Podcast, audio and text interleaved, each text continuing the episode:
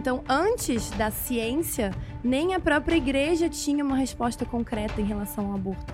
Havia divergência entre o posicionamento. Então, depois que a ciência chegou em um consenso sobre é vida desde a concepção, é que a igreja começou a se posicionar. E para mim não tem como eu receber um recém-nascido, né, pelas minhas mãos ali e ser contra é, a sua vinda. Quem nunca se sentiu culpado de assistir séries e filmes e depois sentir um certo tipo de vazio? Aqui na Lumine você não corre esse risco, porque nós não somos à toa o maior site de streaming católico do Brasil. Aqui você encontra filmes, séries com relevância, com valores e também seguros, e você pode assistir onde e quando você quiser. Quer saber mais e ter mais informações? Clique aqui no link abaixo e conheça a Lumine.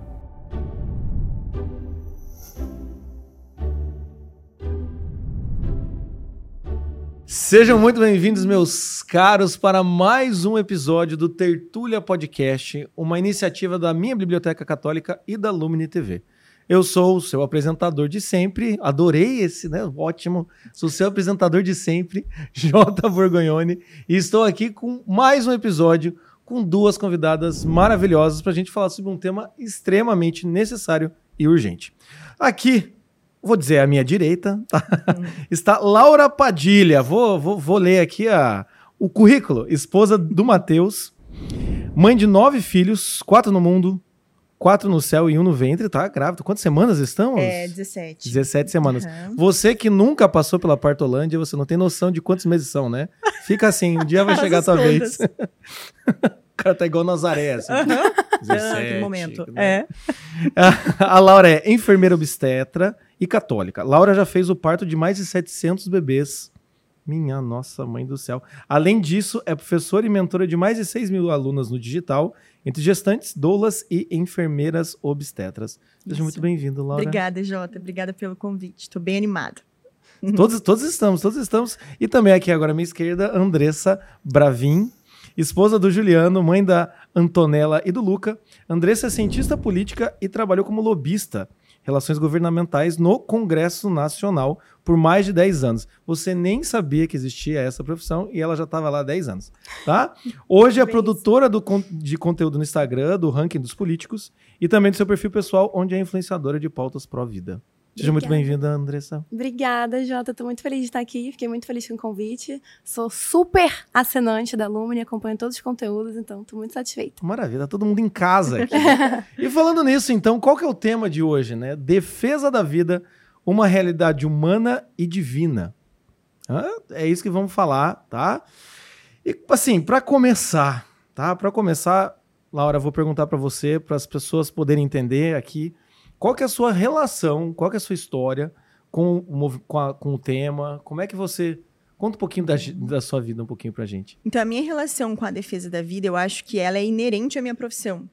Né? Porque quando eu comecei a fazer essa trajetória de ser uma parteira profissional, de ser uma enfermeira obstetra, eu me deparei com a humanização do parto e que existe um viés muito grande de esquerda, de feminismo, de meu corpo, minhas regras, né? Então, eu vi muitos profissionais, inclusive, que me formaram, que são pessoas a favor do aborto, contra a vida. E para mim, não tem como eu receber um recém-nascido, né, pelas minhas mãos ali e ser contra é, a sua vinda a esse mundo. Não existe. É, é um. É quase a pessoa que assim, ah, eu sou, eu faço bolo, entendeu? Mas eu sou contra doce, entendeu? Sim. Sou contra açúcar. É justamente isso. Mas eu faço bolo.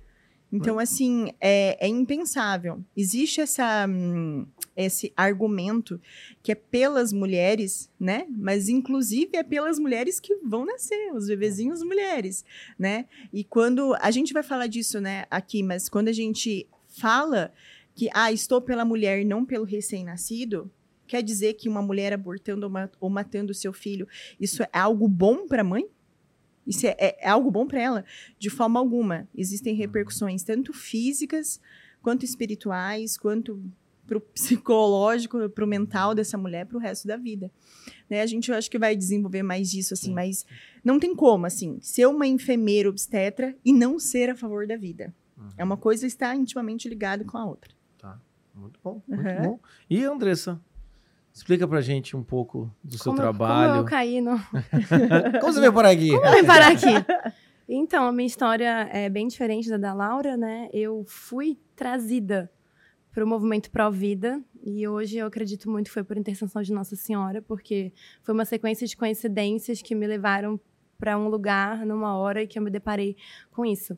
Eu estava afastada da minha igreja por um tempo, eu estava trabalhando no congresso e eu estava ali numa busca de se eu voltava para a igreja, o que, que eu ia fazer, lendo muito, buscando São Tomás e aquela coisa meio filosófica. E eu tenho uma amiga que trabalha no Congresso também, também é lobista. E ela já é envolvida com o movimento Brasil Sem Aborto, que é o movimento que eu sou envolvida hoje há muito tempo. E ela me convidou no final do ano passado, você vê que foi uma coisa relativamente recente, para ajudá-la na votação do Estatuto do Nascituro, que é o projeto que nós temos hoje lá como prioritário que valoriza a vida do bebê concebido, uhum. mas ainda não nascido. A gente quer trazer como a gente já tem hoje no Brasil o Estatuto, Estatuto Criança e do Adolescente, a gente quer ter o Estatuto uhum. Pro Nascituro. Muito simbolicamente para mostrar que o legislativo está trabalhando em cima dessa pauta. Uhum. Porque hoje a gente tem judicialização das matérias, né? Um ativismo no judiciário que quer atropelar prerrogativas do legislativo, então a gente quer dar uma resposta do legislativo urgente para esse tema. E o Estatuto do Nascituro estava tramitando e a Andréia, essa minha amiga, falou: "Vamos comigo me acompanhar, me ajudar a dar uma força, preciso que você chame alguns parlamentares". Ela meio que foi usando do meu trabalho para uhum. me trazer para perto, até que um dia eu fui a uma reunião do Estatuto Nascituro, na Comissão da Mulher lá na Câmara, e eu fiquei muito horrorizada. Muito horrorizada. Porque o projeto ia ser votado nessa reunião, então tinham muitas mulheres do movimento feminista na porta da comissão, vestidas com as blusas né, do movimento feminista, todo mundo de verde, bandana, meu corpo, minhas regras e todos os jargões. Tinha umas três ou quatro senhoras que representam uma ONG que faz um trabalho maravilhoso de acolhimento lá em Brasília, que é a Santos Inocentes, e tinha um padre sentado no chão, na porta da comissão, em silêncio, rezando o rosário. Ele não falou com ninguém, ele não olhou para ninguém, ele não nada, ele apenas estava lá sentado rezando pela sessão que ia acontecer. E aquelas mulheres feministas pró-aborto, a simples presença do padre ali gerava um incômodo tão uhum. grande que elas gritavam na cara dele, assim, ó. Ah, ah, um negócio que eu nunca vi na minha vida. Elas davam as mãos em volta das senhoras da ONG. Todas as senhoras estavam com o rosário na mão também, mas assim, não falavam nada. E elas davam as mãos em volta da senhora e gritavam: Nossa Senhora, passe na frente e legalize esse aborto. Amém, irmãs, amém. Nossa e gritavam. eu nunca tinha visto algo parecido na minha vida. Eu já tinha visto vídeos nos Estados Unidos, né, desse movimento pro-choice. E eu falava assim: Gente, até parece, devem estar exagerando. Não é possível que é isso tudo. E eu caí lá de paraquedas e eu vi que era muito pior do que eu imaginava. Assim, existe é, uma guerra espiritual acontecendo muito grande eu trabalho no Congresso, vou completar 12 anos de Congresso em outubro. Então, eu já acompanhei muita coisa horrível, muita matéria, já sofri muito lá dentro, né? Com muito intensa, sanguínea, do, dou a vida lá e tudo. Mas eu nunca tinha sentido algo tão forte como eu senti esse dia, nessa primeira reunião que eu acompanhei. Eu fui embora, eu chorei, eu fiquei mal, eu fiquei assim, meu Deus, o que, que tá acontecendo aqui? Parecia um show de horror mesmo. Quando eu fui embora, eu tive febre Nunca tinha acontecido isso na minha vida. É e quem, tem, quem costuma ter febre emocional. Eu tive é 38 graus de febre. Isso, né? 38 graus de gente... febre. Eu me tremi, eu tive várias coisas assim. E eu nem entrei em discussão nem nada, era só aquele ambiente, assim, assustador. E quando eu voltei para casa, eu rezei muito. Eu falei com meu marido: nossa, tem uma coisa muito errada, assim, uhum. acontecendo. Tem muitas mulheres mulheres mais velhas, meninas jovens, gritando, pedindo pelo direito de assassinar bebês no ventre. Tem, um, tem uma coisa muito errada. Tinha um padre lá em silêncio, estava sendo hostilizado, atacado. O que está acontecendo? E, e eu senti no meu coração uma vontade muito grande de começar a ajudar esse movimento, ajudar essas pessoas que eram poucas ainda ali na frente, para que a gente pudesse fazer um trabalho maior de conscientização, trazer mais pessoas para perto, para apoiar o movimento. Uhum. E as uhum. coisas foram acontecendo assim devagarzinho. Mas hoje é provavelmente a pauta que eu, com certeza, que eu estou mais envolvida de tudo são as discussões contra o aborto no Congresso. Mas foi assim, eu fui levada e o meu coração foi tocado.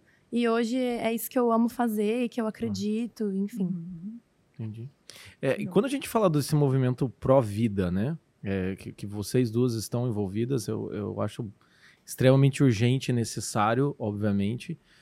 Fica parecendo que é só a questão dessa do contra o aborto, né? Quais, quais são as, as a, a, até onde vai o movimento pró-vida, até onde a gente consegue ver as suas, a sua influência, até onde é necessário a gente se conscientizar também. Sim, eu acho que é, eu lembro que um, uma vez eu ouvi uma frase de Madre Teresa que ela fala assim que ela sonhava assim num mundo em que as mães não matariam os seus bebês ou que o aborto não seria uma pauta que nós discutiríamos aqui num podcast, seria algo assim, como uma mãe matar o seu filho? Não, não, não. Que é tão antinatural, né? Não, isso aí. Então, assim, a gente, de certa forma, a gente naturalizou e colocou isso em jogo, né? Isso em discussão, quando é uma coisa que não devia ser impensável. É impensável isso, né?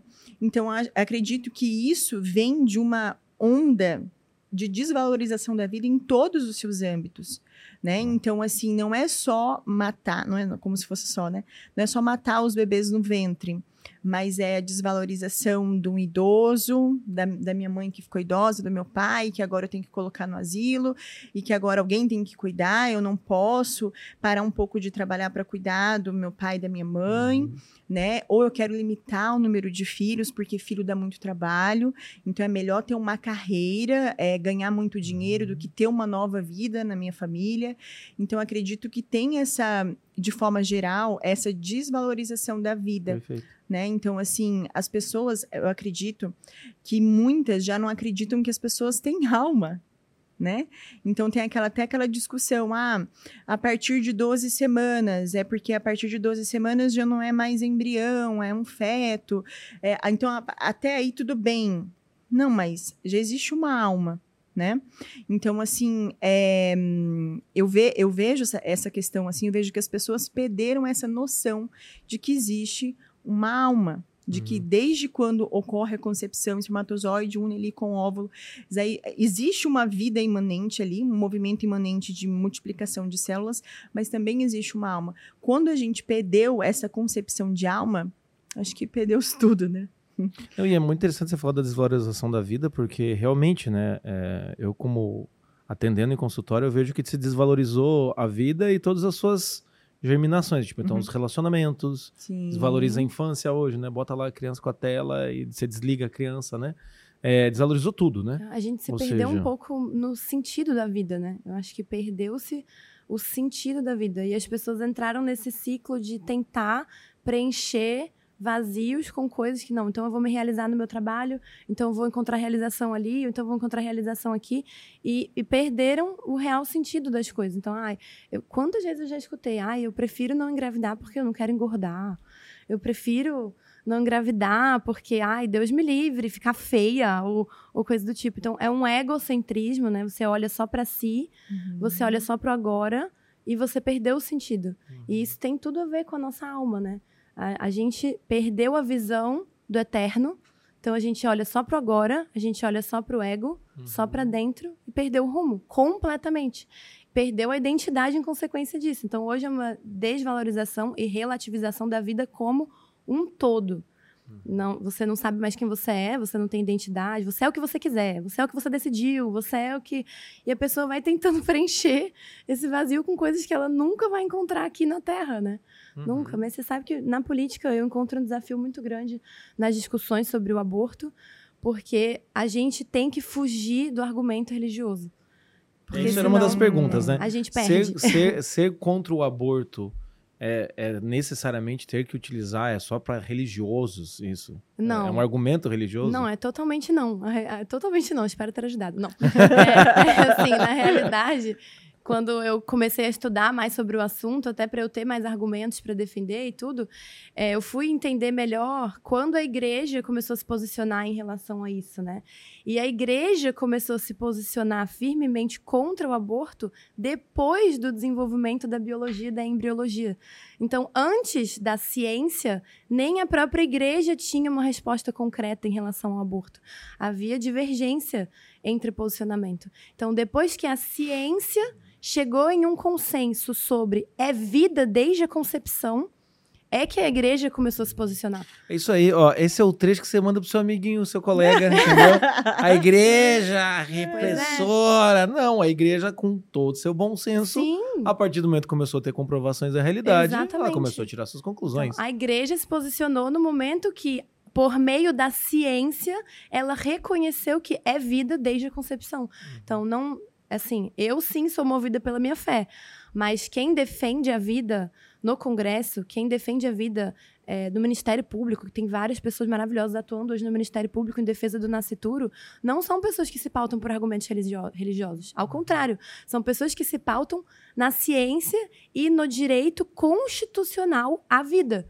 Então, se você tem o primeiro direito de todos que nós temos e que o Estado deve proteger, é o seu direito à vida. Então, se a Uhum. ciência afirma que é vida desde a concepção, portanto, a sua vida deve ser protegida e preservada desde a concepção. E isso não é a minha igreja que não foi a minha igreja que decidiu, Uhum. entende? Então a gente tem uma série de argumentos não religiosos Tá. pautados na realidade e na ciência para proteger a vida. Eu protejo a vida porque, assim como a Laura, eu acredito que desde a concepção tem uma alma. Uhum. Mas a ciência defende que desde a concepção tem uma Uma vida humana. Uhum. Então, a Sim. gente tem que proteger e preservar a É, vida não, humana. e, e é interessante, assim, porque o- o- o- os argumentos eles acabam realmente não sendo racionais, né? Uhum. É, E são obviamente, muito né, eu como, eu como bom, bom católico sempre me enfiei nos arranca-rabo, né? Tretas. Saudoso Facebook, só que não, nenhuma saudade, né? Sou tão feliz com o Instagram que não tem como você ficar discutindo naqueles comentários. sabe? Até uma, é meio sufocamento. Mas enfim, quem nunca fez aquela batalha de links nos comentários, né? Lê, assiste. E, eu achava eu, eu achava interessante, não é, triste, mas é, é perceber assim essa dinâmica do você falar isso porque você é religioso, né? É, porque no imaginário das pessoas a questão de você ser religioso é aquela coisa assim da a fé é acreditar naquilo que não pode ser visto e tem que ser relegado ao seu particular, né? Uhum, tipo, tem a sim. sua fé, Uhum. né? Tem a sua fé no seu quarto, né? É, fica lá e isso não vai ter nenhuma relação com ciência, não vai ter nenhuma relação racional. Uhum. E quando você vier para o mundo dos homens, aqui a, a banda toca diferente, né? E é por isso que às vezes é, é- é o que eu percebo quando vocês falam e também na minha vivência, assim, quando a gente vai falar sobre esse assunto, os outros querem nos taxar, né? ah, Sim, porque sim. você é religioso. Ah, porque você é religioso. Ah, porque você é religioso. Né? Tem essa, Uhum. essa tendência, né? A jogar pra cima, quando eu nem tô fazendo um argumento religioso, né? Sim. Você vê, o meu caminho foi inverso. Eu, eu fui, eu voltei para a igreja depois do meu contato com o Movimento Pro Vida. Não foi a Olha só. igreja que me levou para o Movimento Pro Vida. Foi o Movimento Pro Vida que me devolveu para a igreja. Uhum. Então eu não estava lá defendendo a vida porque a igreja me pedia uma obrigação como católica. Não, eu Sim. estava lá trabalhando e aquele movimento depois me devolveu para a igreja. Perfeito. Totalmente a ordem inversa, Uhum. assim. Mas é muito mais fácil construir narrativas. Então é muito mais fácil você taxar uma pessoa. Ai, Sim, esse sim. pessoal é ai, fanático religioso aí defendendo. O problema é seu, o Estado é laico. Não venha trazer a sua religião para discussão e tudo mais. E, e viva a ciência e viva o SUS só quando convém, né? Mas daí, na hora que é para usar a ciência para argumentar contra eles, aí Sim. a ciência não sabe de nada. É. Essa ciência tá muito ultrapassada, conservadora demais essa ciência. Tá. É desse jeito. E quando, quando a gente pensa nessa, nessa extensão, você como né, parteira Uhum. também tem esse âmbito daí dessa, dessa questão do, do não só do parto humanizado, mas também você deve entrar em contato muito com mulheres que estão passando por, às vezes, durante muito tempo, uso anticoncepcional. Sim. Tem toda essa questão que também engloba, né? Tem, tem essa, tem essa questão do aborto provocado, Uhum. das mais variadas formas, e tem a questão dos abortos ocultos, né? Tem até a Ana de Rosa, ela tem um livro é, sobre isso, chama Abortos Ocultos, né? Eu acho que é, que é o nome do livro. E ela fala sobre isso. Então, quantos bebês, quantos bebês é, que são mortos e a mãe nem sabia que ele existia. Eu acho que a gente vai saber né, depois, né? Quando a gente encontrar com o nosso Senhor. Mas como que acontece, né? Existem os métodos contraceptivos, principalmente os hormonais, né? Eles fazem, é, existe assim, ah, não, mas ele previne uma gestação. Existe essa ideia de que ele previne a gestação. Então tem a questão dos abortos ocultos, né? Tá. Então, assim, é, muita gente fala assim, ah, porque ele impede uma gestação. Na verdade, os, os contraceptivos, principalmente os hormonais, eles podem muito bem causar um aborto. Não que ele vai prevenir uma ovulação, né? Ou, é, ou a junção do espermatozoide ali com o óvulo. Já um óvulo fecundado, que é o embrião, né?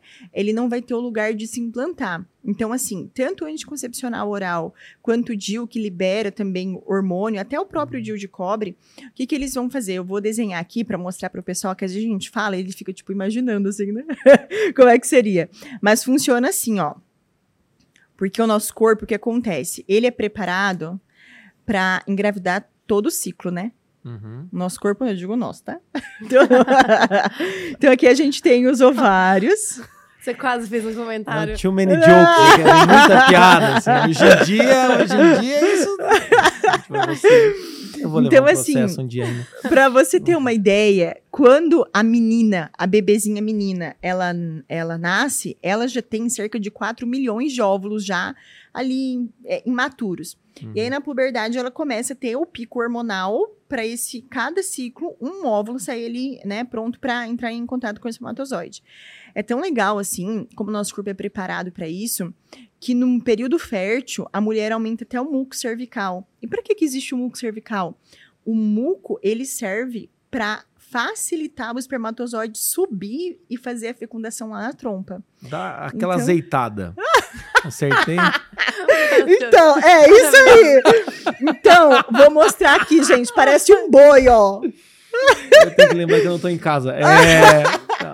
Parece um boi. Dá pra ver assim? Dá, dá. Tá, então pronto. Eu tô falando dá, Então, dá, nem Dá, sei. dá, Dá, dá. Vamos lá. Aqui é uma aula de anatomia, só pra gente entender, de fato, porque os anticoncepcionais orais e o DIU, ele de fato é um abortivo. Tem muita gente que fala, fica repetindo, mas não sabe o que é.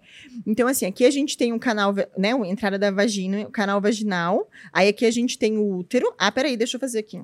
O meu colo, o colo do útero. O colo. Então, aqui a gente tem o colo do útero, aqui é o útero. Aqui as trompas, né? Então, a gente tem direita e esquerda e os dois ovários. Então, por mês, sai aqui um, né? Geralmente por mês não, mas por ciclo, sai um, um óvulo daqui, né? Então, o que acontece? O anticoncepcional, o hormônio que a gente, que a pessoa toma, né? Que a mulher toma, o que, que vai acontecer? Primeiro, ele vai inibir esse, esse óvulo de ficar maduro. Então, ele não vai sair daqui. Mas, é, mas dependendo, né, é, da taxa hormonal, porque não tem como eu pegar uma cartelinha e dar para todas as mulheres. Tem mulher que vai ter uma alteração hormonal, um escape, enfim. Às vezes pode acontecer desse óvulo madurar. Né? Por alguma alteração. Às vezes ela ah, esquece o anticoncepcional aquele dia, ou às vezes ela tá tomando direitinho, mas aí sai. E aí é aquele momento que ela tem relação, o espermatozoide vai lá, se encontra e há a fecundação. Aí aqui a gente tem já um, um, um embrião, né? Tá, e aí ele vai vir bonitinho. Só que esses anticoncepcionais orais, ele tem uma liberação que vai diminuir o que nós chamamos de almofadinha do útero, que é o endométrio, que é essa parte aqui, é uma capinha que fica bem aqui. Então, o que, que vai acontecer? Se ele não agiu por aqui, ele vai agir por aqui. Ele- Isso. Ele vai fazer com que essa camada escorra, que é a maioria da nossa menstruação, né? E aí esse embrião ele vai chegar aqui e não vai ter lugar para se implantar e ele vai embora.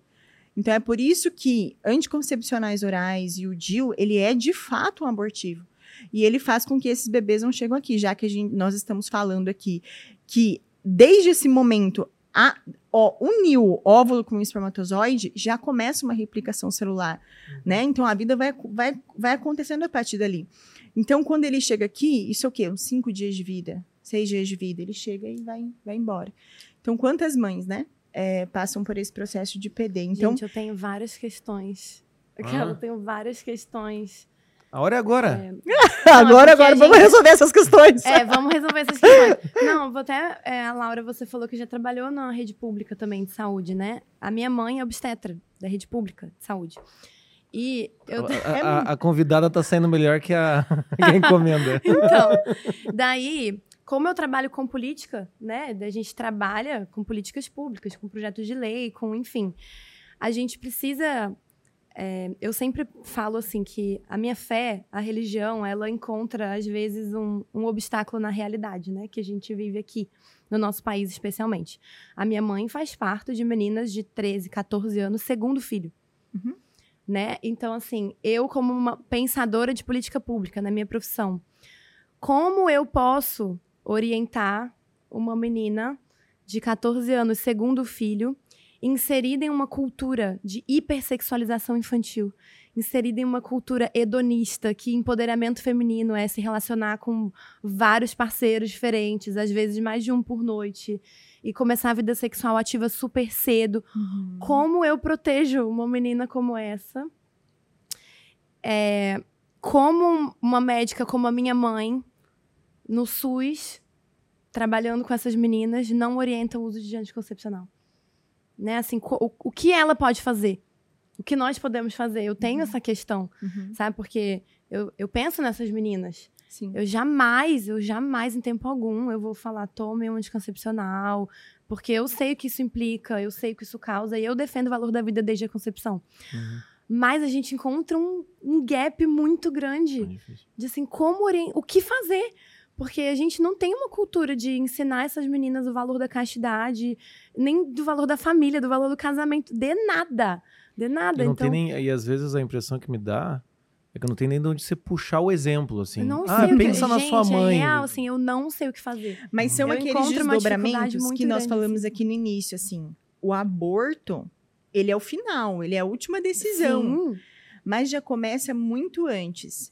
A fami... Então, assim, a a questão da família, do papel do pai, do papel da mãe, é, da- do próprio uso de novelas, eh, tecnologias, a Cultura. própria música, cultura. Então, não, não é tipo uma coisa. A gente, a gente tá a- a- é, cortando as arestas, assim, apagando fogo, sabe? Sim. Agora, a, a resolução eu, eu consigo ver que está na base, nós formando, formando famílias, formando mulheres, formando pais, para a gente pensar numa nova geração que vai falar assim, que nem eu disse, como matar filho? Não, isso aí você tá Não, e, louca. e percebam, é um, é um ciclo, tá? Porque eu lido com isso diariamente. As mesmas pessoas que defendem a hipersexualização, que defendem o, e- né, o feminismo, o hedonismo, a é, revolução sexual, Uhum. são as mesmas pessoas que defendem o aborto. Então, elas Uhum. causam Causam. elas causam um problema. Porque elas causam um problema, né? Se Sim. você fala pra uma menina de 13, 14 anos iniciar a vida sexual, vai pro baile, tenha vários parceiros, isso é empoderamento e tal. Qual a garantia que você vai dar pra uma menina como essa que ela não vai engravidar? Nenhuma, zero. Até porque nenhum método contraceptivo é 100%. Então, Uhum. vo- você incentiva essa menina a viver essa vida e depois você incentiva essa menina a matar o bebê no próprio ventre. Então, perceba o ciclo. E se eu falo para uma menina dessa, esse não é o caminho. Não assista essas novelas, não faça isso com a sua vida. Procure a igreja, ou- Uhum. enfim. tem- Nossa, eu sou assim a. Essa, men- essa menina aí tá louca, parou no tempo, fascista. É, é só a gente pensar, eu fico pensando assim como o nosso imaginário, né? Hoje a gente estava no almoço conversando, né? Sobre os nossos filhos. Eu dizia, mas eles vão ser melhores que nós. Porque nós assistíamos Banheira do Gugu, Sim, sim. dançávamos Sim. El Chambo aqui na garrafa, então assim, assim, Mamonas vai. É, vai sair alguma coisa melhor. Mas enfim, é, o, que o que acontece com as meninas, né? Então assim, você tá ali brincando de boneca e tal, olha como vai entrando ali essa mentalidade. Você tá brincando de boneca, aí você menstrua. Aí a tua mãe chega aquele momento fatídico da menstruação. Ela não, primeiro que as mães não sabem mais o que dizer para suas filhas. Diferente de antigamente, de- é, eu lembro que na, na- é, quando eu fiz o meu mestrado, eu trabalhei com mulheres de zona rural. O que, que acontecia há muito tempo atrás, né? Assim, com as tataravós, enfim. Mestrado no quê? É, eu estudei a- a, hum, as experiências de parto da zona rural, lá do Pantanal, de onde eu tá. moro. É. E aí o que acontece? É, a gente observava que as mulheres passavam de uma para outra muito essa, essa tradição de, de cuidado, de você se cuidar. É, o ato da reprodução tava assim, ó, nascer, desenvolver, reproduzir, morrer, sabe? Então aquilo ali era, era inato da mulher. Então as, as avós, as mães, elas passavam isso para as filhas. O que acontece agora? A menina menstrua. Aí a mãe fala: "Ah, Meu Deus, você menstruou. Aí a menina fica: O que, que é isso? É machucado? O que, que é? Aí ela fala: Calma, eu vou te levar no médico. Aí chega no médico. Primeiro que a menina vai pensar assim: Então tá bom. Então essa parte aqui da minha vida é do médico, né? Então assim, eu eu- isso não tem nada a ver comigo. Aí ela chega e o médico vai explicar o que, que é. O médico vai explicar o que, que é uma relação sexual. Tipo, às vezes a menina nem. Isso aconteceu comigo. Eu nem imaginava. Que, que, Nem que é- nem- é- isso nem tipo, estava na sua questão, né? é, 12, 13 anos. E aí fala do anticoncepcional, muitas vezes dá o anticoncepcional pra menina tomar, porque a partir dali Sim. e aquilo começa. Junto com isso, olha como é um desdobramento. Junto com isso, eu lembro que eu assistia, ficava as minhas tardes assistindo Malhação. E eu lembro que tinha uma personagem que me marcou muito, olha como o nosso imaginário é formado, né? Ela hum, decidia que ela ia, ela ia encontrar o amor da vida dela e que ele seria a primeira transa dela, né? Oh, isso que na, na nossa época, a malhação era assim. Quatro horas da tarde. Era quatro horas da tarde e era um pouco mais easy, né? Do que a gente tem hoje, né?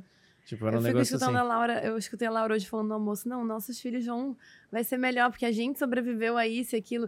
Só que eu penso assim, a gente sobreviveu, mas nossa, foi um caminho árduo, sério. assim. Até que Não Deus foi fácil. salvou. Foi de muita né? misericórdia. Aqui Deus guiou. Não, é. É, e assim, muitas pessoas não, não se salvaram, digamos Sim. assim, né? Sim. É, Isso foi. É que eu ia fazer uma piada agora, do tipo. Fica à vontade. Cara, não deu tudo certo. O Lula é presidente de Assim, Não deu tudo certo, entendeu? A, tem- a gente tem que parar pra Gente, pensar. cadê a fita? A fita É, preta. A gente tem que parar pra pensar que a banheira da Gugu, ela tá colhendo frutos até hoje. Esse pessoal Querem tá calar, votando. né? Esse pessoal tá votando ainda, esse pessoal da banheira do Gugu. Não deu certo. Não, calma, calma, Não. calma, calma. Vamos voltar pra Dos desdobramentos. Vamos voltar pra banheiro do Gugu, não. Pra Então, e aí, Aí olha, então, com a olha com a menina. Então, assim, eu, essa sou eu, mas eu retrato de muitas de nós, né?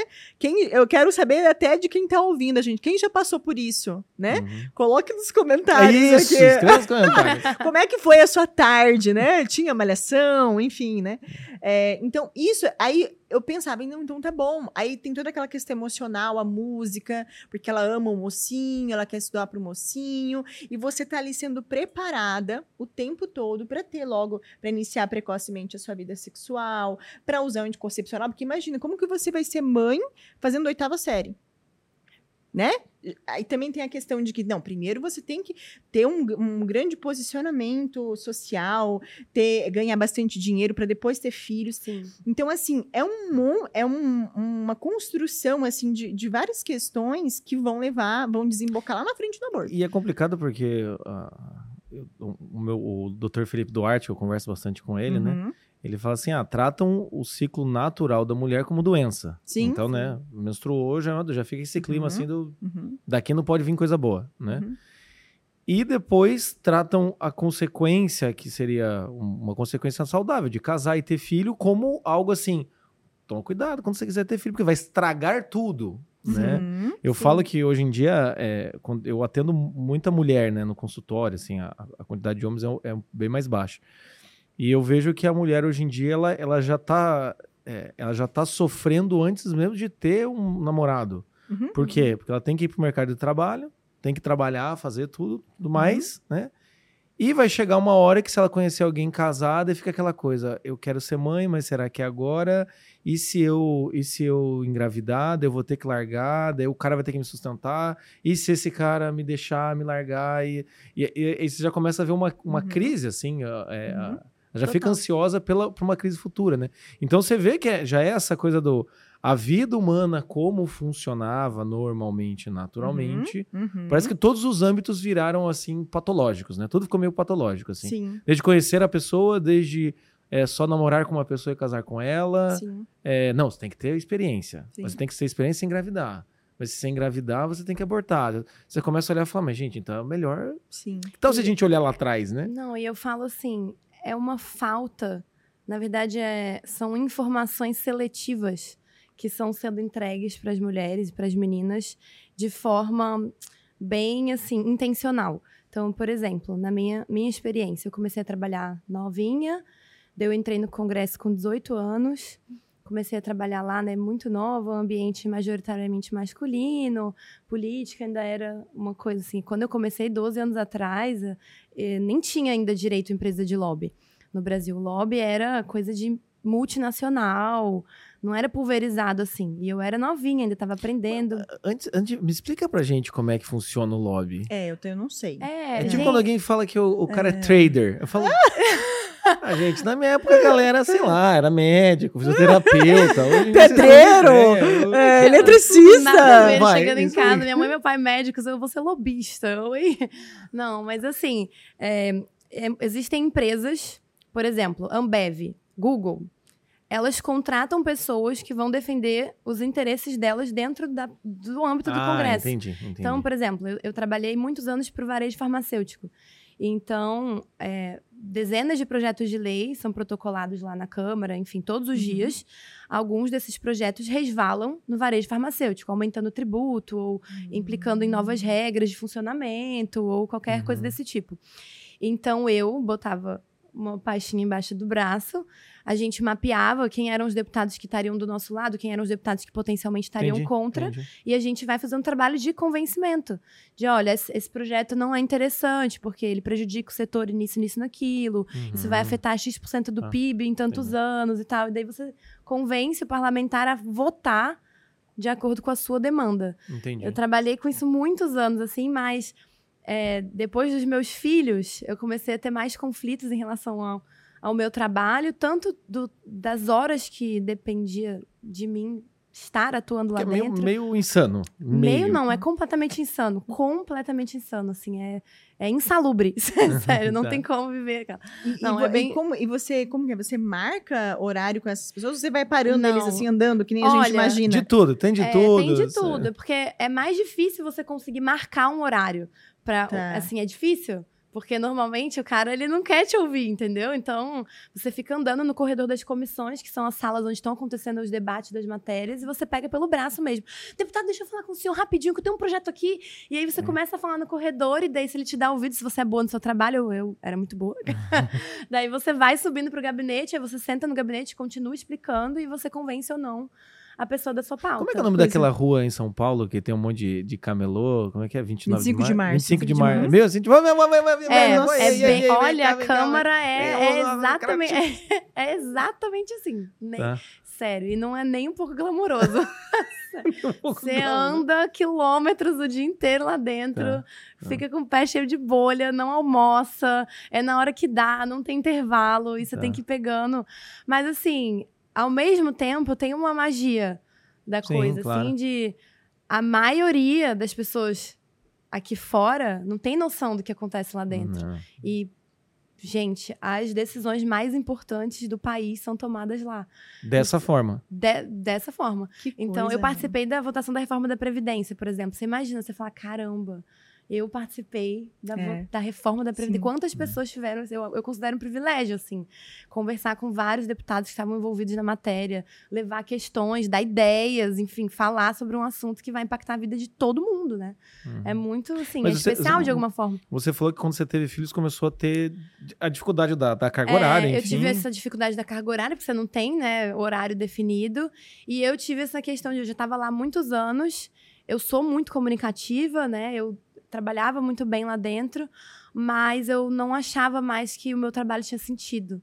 Assim, eu falava, eu tô trabalhando, né, para setorezinhos, tipo, o pessoal ricão, conseguindo mais privilégio para para setores, assim, eu comecei a a ler muito sobre livre mercado, me interessar por outros assuntos. Eu tive meu segundo filho, assim, bem no começo da pandemia.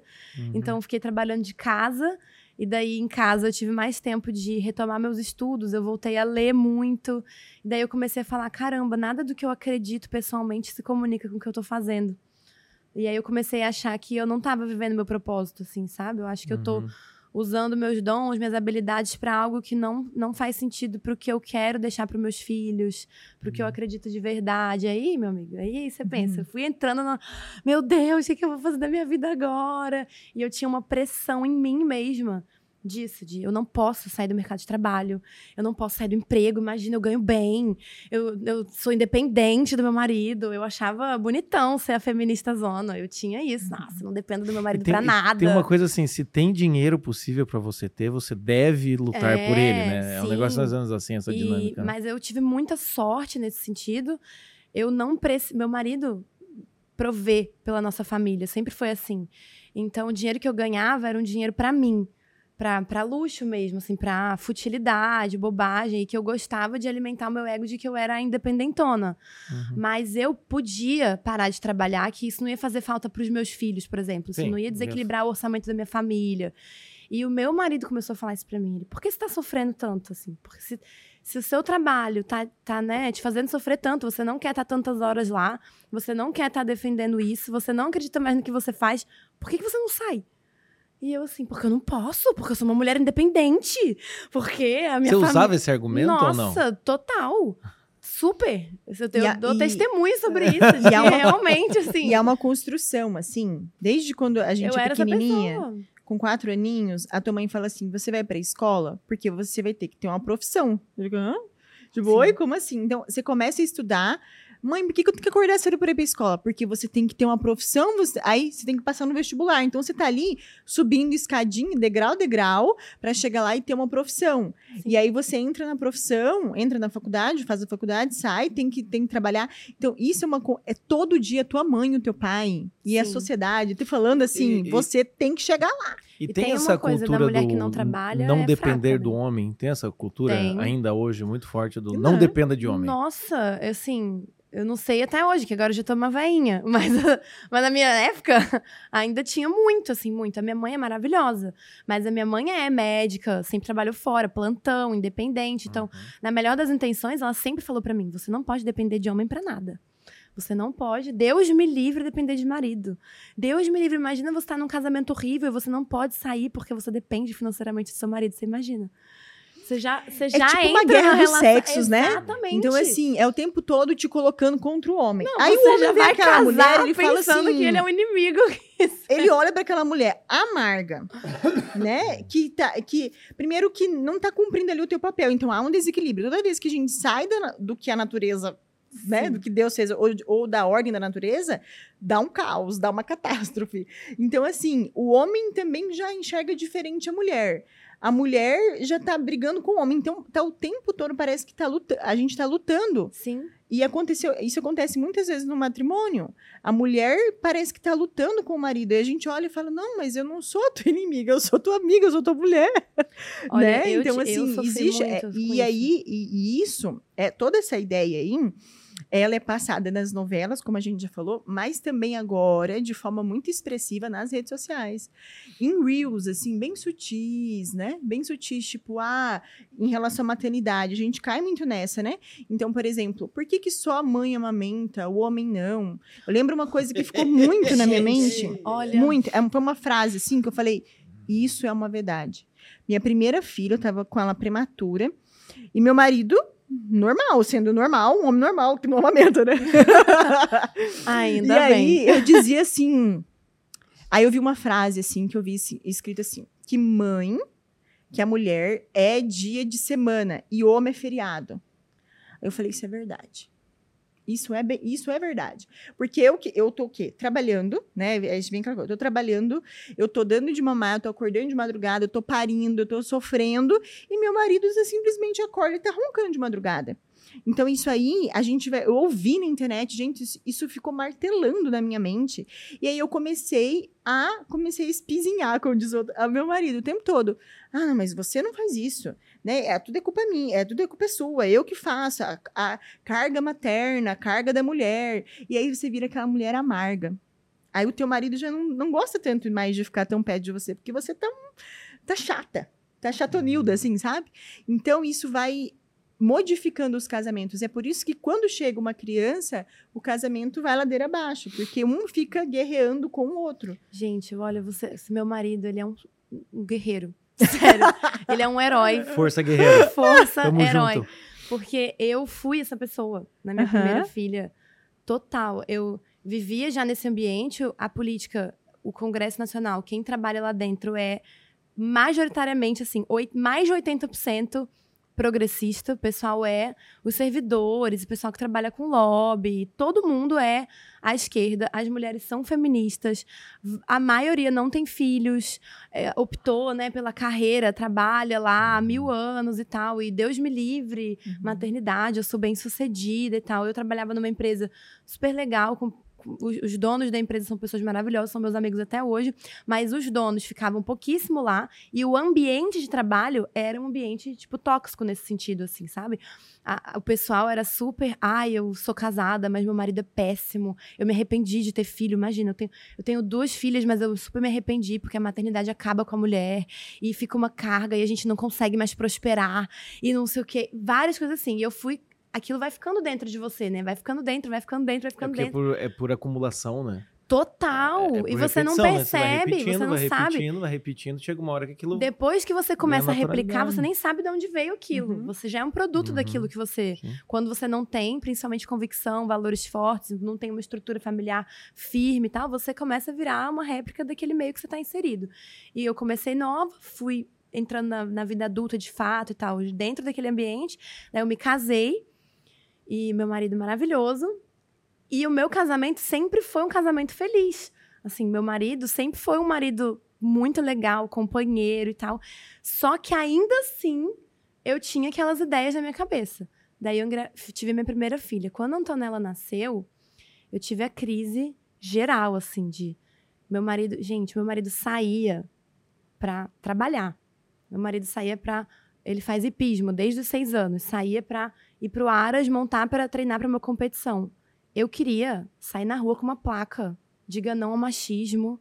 E, e, sério, eu falava assim: como ele tem coragem de sair. Como ele tem coragem de passar uma hora Se divertindo. se- conversando com um adulto enquanto eu tô aqui, né, nessa coisa. Conversando com um adulto. Eu tinha essa, porque Sim. tudo vai tudo falando na sua cabeça, né? Eu lembro de um dia, coitado do meu marido, gente.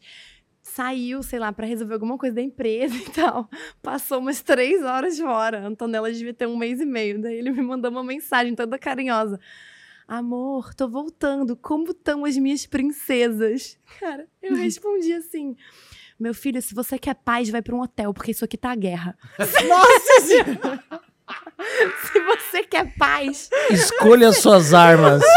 tu te prepara que essa porta vai abrir e o pau vai torar. quer ter paz, você nem volta, entendeu? E ele voltou, você acredita? Gente, É um guerreiro. Ele voltou. Eu passei muito tempo, assim, nesse ciclo com a minha filha de...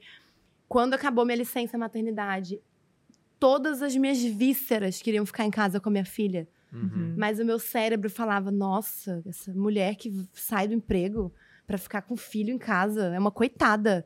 Eu não vou ser essa Ah, pessoa. foi engolida pelo patriarcado, Tô- né? é, exatamente. Eu, eu que não vou ser. O patriarcado não vai me engolir. Eu vou Ou- ficar ou aqui então- sendo sustentada. Eu tinha essa. Tem, tem uma coisa que você falando assim, é, ah, aí vocês, né? Vocês estão no lugar de fala de vocês, eu tô aqui só mero, mero apresentador do país. Eh, me parece que assim, até mesmo num relacionamento, como você falou, num relacionamento seu que era saudável, Sim, que tinha uma estrutura, que tinha princípios e valores, que não eram os, os progressistas, enfim, tudo mais. Até mesmo parece que nessa hora as mulheres, quando têm o primeiro filho, elas têm que resolver, parece que tem que resolver uma, uma, uma cultura Aham. interna, assim. Do... sim. Aí parece que, tipo, eu pensei que eu não tinha, mas parece que eu tenho um Não, feminismo é porque, aqui. na realidade, hoje eu enxergo isso, que é, esse movimento feminista que vai entrando por meio de, de os- osmose na, na vida das meninas, das mulheres, das jovens, ele não tá satisfeito em... Ele não quer, assim, prejudicar. Ah, eu quero libertar essa mulher que tá num relacionamento abusivo. Eu quero... Não. Ele quer destruir os homens como um todo. Então, mesmo que Isso. você seja um bom marido, mesmo que você seja um ótimo pai, mesmo que você seja, você tem que pedir desculpas por existir. Uhum. Sim. Você, sua, É- a sua é o Fiuk, dívida. é o Fiuk. Fiuk. Desculpa por ser dívida, homem. cara. Se você nasceu homem, você já tá em dívida. Uhum. Então, é uma coisa que a mulher, ela que tá envolvida nes- nesses movimentos, ela nunca vai estar satisfeita. Ela nunca, ela nunca vai encontrar paz num relacionamento, ela nunca vai ter um relacionamento saudável. Ainda que você seja um cara nota mil. Uma, uma amiga minha, eu lembro que eu vi assim a crise, a crise com o feminismo. Ela, ela falou: Ah, eu, eu tava na casa dela. Isso antes de conhecer minha esposa, né? Ela tinha recém-casado. E daí ela falou assim: "Ah, Eu tive problema com umas amigas porque elas falavam sobre essa coisa de escolha, né? Escolha você, o que, que você quer, coisa e tal. E ela um dia brincando falou assim: Ah, eu gosto de, de lavar a cueca do meu marido no tanque. Aí não. No tanque à mão, ela falou assim, sabe aquele negócio bem avó, kkk. Ela riu sozinha, todo mundo falou assim, como assim? O que você tá falando? Ela falou, mas não é pra eu ter a liberdade? Pra eu escolher Sim. o que eu quero? Tipo assim, eu não posso gostar disso? Não. Né? Não, não pode, não, Não, pode. porque se você gosta disso, você foi induzida. Você É, não no, pensou no primeiro por você episódio mesma. que a gente gravou dessa temporada com a, com a Paty, que é a conta da Preta, Preta de Rodinhas, Uhum. ela e a, a Laís estavam aqui, a Paty falou assim, eu saí do movimento, né, comecei a achar estranho, o movimento lá é progressista, porque eles não, elas não queriam que eu cozinhasse pro meu namorado, sendo que eu gosto de cozinhar, é minha forma de amor, eu gosto de Eu comer. gosto de né? cozinhar e eu gosto do meu namorado. E eu gosto de comer. Meu entende? eu namorado, gosto dos- que coisa. Qual que é o problema de servi-lo, Mas né? uma, uma coisa que eu, que eu penso, assim, Laura, você tá com, com quatro, está grávida, né? é, Do é, quinto. Do quinto. Aham. É, Como é que é pra você, assim, então, isso? Porque também tem isso, né? Do tipo, mas mais um. É. Né? Nossa. Eu, eu, eu criei uma estatística que é assim, tipo, dois ok. Aham. Dois Se ok. for um casal, meu amigo, tu tá. Parou, né? É, eu tenho um casal, eu falo agora. É, eu, tô- eu tipo- acabei de Ah, falar pra Laura, eu tô perfeito, doida pra ter então o você tem uma terceiro. família perfeita. Não, você vai estragar a estabilidade do universo, Volta, mas vai ter o terceiro pra quê? Já tem um casal. Ai, e eu assim, gente, que, que como assim? E eu acho engraçado. Esses dias, um amigo, assim, conversando com- comigo, falou assim: Não, que legal, né? Vocês com dois filhos, né? Eu tenho dois piá. Então, sei das quantas. E daí. Ah, e aí, né? Já tá a família completa, coisa e tal. Ou não, né? Não sei, desculpa. Daí ficou meio assim. Eu falei, cara, calma, primeiro, não precisa tratar a coisa desse jeito. Aham. Segundo, estamos aqui, né? né? Não é a gente que manda. E aí é interessante, você usa esse argumento, o pessoal fica assim. Como assim, velho? O que, que você tá dizendo, assim? Porque é muito engraçado, eu gosto do número 12, assim, porque, tipo, você quer ter 12 filhos? Eu falo, cara, por que é sempre 12? Entendeu? Mas, enfim, as pessoas já falam, mas que... Mas e aí, como, como assim, né? E como é que é essa realidade? O meu marido, ele fala que o sonho dele era ter quatro pra cima. Por quê? Porque ele falou assim, a partir do quatro, as pessoas te veem e falam assim, é um coitado, é um louco. é tipo um Don Quixote, né? Tipo, e A louco, você se não mexe com louco. ela oferece uma ajuda. Isso é uma virada de chave. Depois do quarto, ninguém mais incomoda a gente. Ninguém fala. Eles ficam totalmente em silêncio. Eu acho que é aquela coisa assim, filho, não. Tipo não, louco. Não, não olha, não olha essa família, não olha, não. Sabe, Sabe aquele meme, aquele meme. Mamãe, olha uma família com quatro, não olha, não. Olha, não Eu olha. quero 12 filhos. né? Esse dia nós fomos um atacadão lá e fazer compra e as pessoas olhavam assim, nós com os quatro, e são quatro pequenos, né? Isso que causa mais estranhamento. E a barriga e eles, nós animados, assim, dois, ca dois carrinhos cheios de compra e eles olhando, assim. Aí, antes de ontem, eu fui sozinha com meu marido, só eu e ele. Ele falou: hoje não tem ninguém olhando pra nós, por que será, Que né? Eu coisa. falei, não, é porque aconteceu uma coisa. Mas, enfim, quando eu casei, eu sabia que eu ia ser a Beta Vida, assim, porque como uma católica, eu sabia que eu, que eu teria que ser aberta à vida, né? Então, assim, é, eu sabia, eu não acreditava nisso de fato. Mas eu fui por obediência. Meu marido também, assim, depois que aconteceu esse processo de ser aberto, hoje ele é inte- 100% aberto à vida Uhum. né? Mas assim, é, a gente ouve ainda muitas críticas. Então a gente tem nove anos, nós vamos fazer esse ano, nove anos de casado, e nós temos nove filhos, né? Então, Uhum. assim, eu tenho quatro vivos, tenho um na barriga e tive quatro perdas gestacionais, né? Então, Uhum. como nós estávamos falando aqui, são quatro almas, né? Então é, é muita gente, né? Então, assim, quando, quando a gente fala de ter mais um filho, as pessoas, como a gente já disse, tem esse estranhamento de, nossa, mais um, como se cada um fosse a expressão de que, ah, vai aumentar mais a conta, vai aumentar mais ah, o mercado. E eu e o Matheus, nós olhamos para as nossas crianças assim, a gente tem uma doblô já meio cheia já, né? Aquelas crianças, a gente vai sair, é um monte de gente, é um monte de sapato, é um monte de, de coisas assim, e eu olho para os olhinhos delas, né? porque no olho a gente consegue entrar um pouquinho dentro da alma, e eu falo, gente, por que não tê-los? Eu queria ter uma porção. Eu quero assim, quantos? Eu quero ter uma porção. Eu não consigo olhar para os meus filhos e pensar assim, não, esse não deveria existir. Tipo, não, esse aqui não. Eu gostaria de ter muitos, assim, sabe? Porque eu olho para eles e eu falo assim, gente, é impossível uma pessoa não querer ter um filho. Porque, assim, é claro, tem despesa, tem é, é, é, noite sem dormir, é, mas, gente, é uma alma, é uma, é uma vida, sabe? É um mundo de possibilidades. Você vê você educando aquela, aquela criança, ela aprendendo algo novo.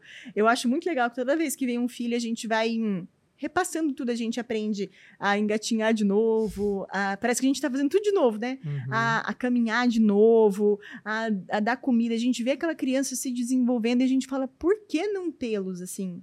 Eu gostaria de ter vários, Deus. Ai, é, eu, eu, eu, fico Deus. com lágrimas nos olhos. Né? Não, eu, eu lembro, eu estava conversando com a Paula quando, ela, quando o Joaquim nasceu, que é o mais velho, e daí eu falei para ela assim, cara, que coisa maluca, né? Tipo, eu e você, né? A gente, né? Teve, teve relação. É assim que nasce as crianças, tá bom, é. gente? É. Será que o pessoal tá pronto E daí, de, de, repente, assim, tipo, nasce um outro ser que agora tá andando, que tem uma existência, tem um tipo de, de forma de agir, tem uma característica, né? Todo mundo diz que é a cara da minha esposa, dessa aí eu não ganhei. é, e, e, você olha e fala, cara, tá aí, né? E, e, e, uma coisa que me chama a atenção, né? Eu, quando eu tô atendendo, assim, alguns pacientes, é meu, esses, essas pessoas estão falando do pai que já faleceu e elas ainda estão vivas, fazendo a família. Então, eu olho pro, pro Joaquim, pro Inácio e falo, eles vão continuar, né? É, vão continuar existindo mesmo eu não, eu não estando aqui. Sim. Outra coisa que eu penso, eu falo, é, independente do que aconteça comigo, se eu virar a pior, a pior pessoa do mundo, né? Ou a melhor pessoa do mundo, esses dois vão olhar assim: meu pai é o João Paulo Brugano. Uhum. Entendeu? Tipo, o uhum. podcast que eu tô gravando aqui, talvez vão ter que uhum. falar: é, meu pai é o Jota. É, teu Sim. pai. Talvez aconteça isso ou eles vão ficar felizes, né? E outra coisa é, quando eu tive o segundo, é, quando a gente teve o segundo Inácio, eu olhei pro Inácio e falei, cara, é uma variação de nós dois. Uhum. E daí, sabe quando dá vontade de ver todas as variações possíveis, assim? Tipo, é. Quantas tipo, combinações assim, quantas combinações será que, dá? Que tipo, será que alguma vem fleumático ou melancólico? Yeah. Porque o primeiro, é um primeiro é colérico, outro sanguíneo. Será uhum. que essa variação, a menina... O... Né? Então, você fica olhando assim, eu falo... Cara, isso é, é maravilhoso, é. né? É maravilhoso. E é muito legal, porque cada criança é, é, tem né, um temperamento, um jeito, uma personalidade, e você vai se desenvolvendo também para adequar aquela necessidade. Então eu vejo que os nossos filhos, eles repetem tudo que a gente faz. É então, por exemplo, eu não gosto de salada. Minha mãe nunca me ensinou a comer salada. Só que se eu não como salada, meus filhos não comem. Então, assim, eu aprendi a comer salada a ter uma, né, aquela coisa assim de educar o, o, meu modo de comer, né, por conta dos meus filhos. Então, hoje, e a gente sabe que a alimentação tem muito a ver até com a própria alma, né? Sim. Então, assim, como que eu vou é, formar uma, uma criança, uma pessoa virtuosa, se ela não consegue nem se controlar na mesa? Eu era pessoa que ainda luto com isso, de não me controlar. Eu gosto de doce. Então, assim, hoje eu vejo as minhas filhas falando, elas falam, tem que comer todas as cores. Enche um pouco o prato, tem que estar tá dentro dessa, dessa bordinha, não pode ter comida para o lado, né? Primeiro deixa as outras pessoas comerem, a gente fica com ser, se servirem, depois a gente serve. Então, assim, são coisas que a gente ensina, eles aprendem, depois eles a gente fala, uau, é verdade, né? Então, assim, se eu não tivesse, eu falo pro Matheus, se a gente não tivesse esses filhos, o que, que a gente ia estar tá fazendo? E outra coisa, né? Eu, eu, eu, olho pros dois e falo assim, meu, como que, como que teve existência antes dos dois, entende? Uhum, como é que era o mundo sem os dois? E eu olho pra Paulo e falo, como é que a gente viveu sem? Isso é muito. Primeiro que eu penso no tempo, né? Eu falei, cara, a gente tinha muito tempo livre.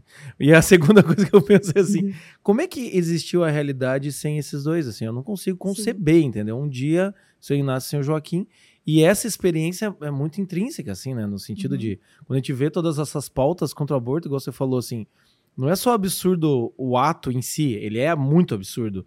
Mas você pensa, cara, é, é você está impedindo de que tenha esses olhinhos, de que tenha essa experiência, é. de que tenha novidade, de que Sim. tenha. Mas, né? gente, eu acho tão bonito, assim, é, seu testemunho, esses testemunhos sobre o lado maravilhoso da maternidade, da paternidade, porque como eu estava falando muito tempo atrás, não sei onde é que eu fui parar depois, sobre essas narrativas intencionais, o, o que você vê é o lado ruim da maternidade. Então todo mundo adora falar sobre o quanto é difícil ser mãe. Maternidade real. É, é, maternidade real, a mãe lá horrorosa, acabada, Uhum. aquela coisa que você fala, coitada, sério, você tem Uhum. dó, você fala, Uhum. gente, deve ser horrível esse fardo.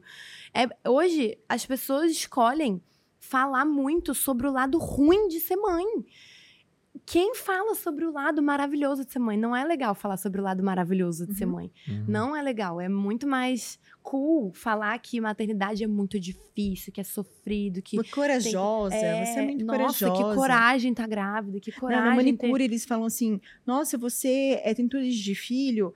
Ai, mas você é muito corajosa, é muito difícil, né? Eu falo, não, gente, é uma delícia. Eu adoro, eu gosto. ai, Nossa, mas gestação, teu parto é muito difícil. Não, gente, é bom gestar, é bom parir, é bom criar. Gente, criar essas crianças é bom demais. As pessoas ficam assim, nossa, é doida. Não, eu tenho um amigo que ele fala: eu não confio em nada que não foi testado pelo tempo. Uhum, Cara, tem tá alguma certo, coisa que já foi certo. mais testada pelo tempo do que ter filhos? Nós estamos Não, tendo é. filhos há milhões de anos. Se a gente não parou, é porque é muito bom, É. entendeu? Deu muito certo. Exatamente. Não adianta vocês tentarem convencer todo mundo que é horrível, que é terrível. Não é! Tem uma razão pra gente não ter nunca parado. E nunca vamos parar de ter filhos. E na mesma medida que só falam o lado ruim de ser mãe e pai, só falam o lado lindo de você fazer um aborto. Entendeu? É lindo fazer um aborto. É lindo pra mulher. É um botão que você aperta e, e o nascituro desaparece.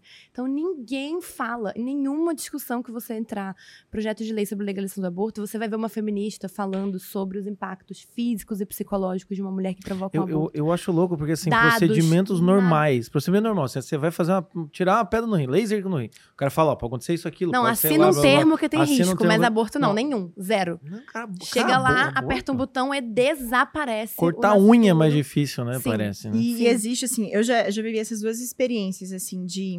É claro, né? De acompanhar partos. Eu falo que existe algo muito sagrado e eu consigo até, como uma boa sanguínea, que consegue. É, até Cara, a gente tá em três sanguíneos aqui.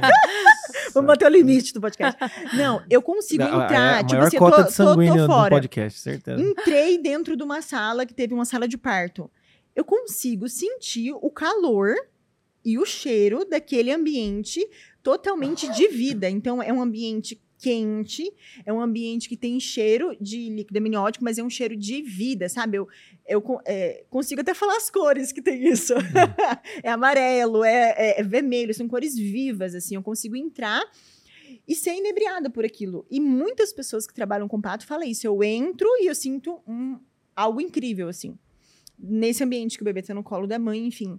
E eu lembro uma vez que me marcou muito, porque eu trabalhei numa maternidade pública que é referência, né, de vítima de violência, enfim. Então, elas, pra, é, nessa maternidade, existem alguns abortos provocados. Então, eu passei é, por, um, por um processo de acompanhar. Então, assim, além dos abortos ocultos, de, de, de ter que pegar DIU, de forçarem, ó, você tem que fazer uma formação para colocar DIU, é, ou você tem que orientar anticoncepcional, já aconteceu de hum, também de ah você tem que pegar medicação para fazer o aborto e eu nunca fiz isso né porque eu já sabia que, que não poderia fazer Meu Deus. então eu nunca fui aquela pessoa, aquela enfermeira que pegou, que falou para tomar, por aquela questão de objeção de consciência. Mas eu lembro muito bem uma vez que eu fui fazer um aquela visita que a enfermeira passa nos quartos, depois que uma menina já tinha feito aborto. Nossa.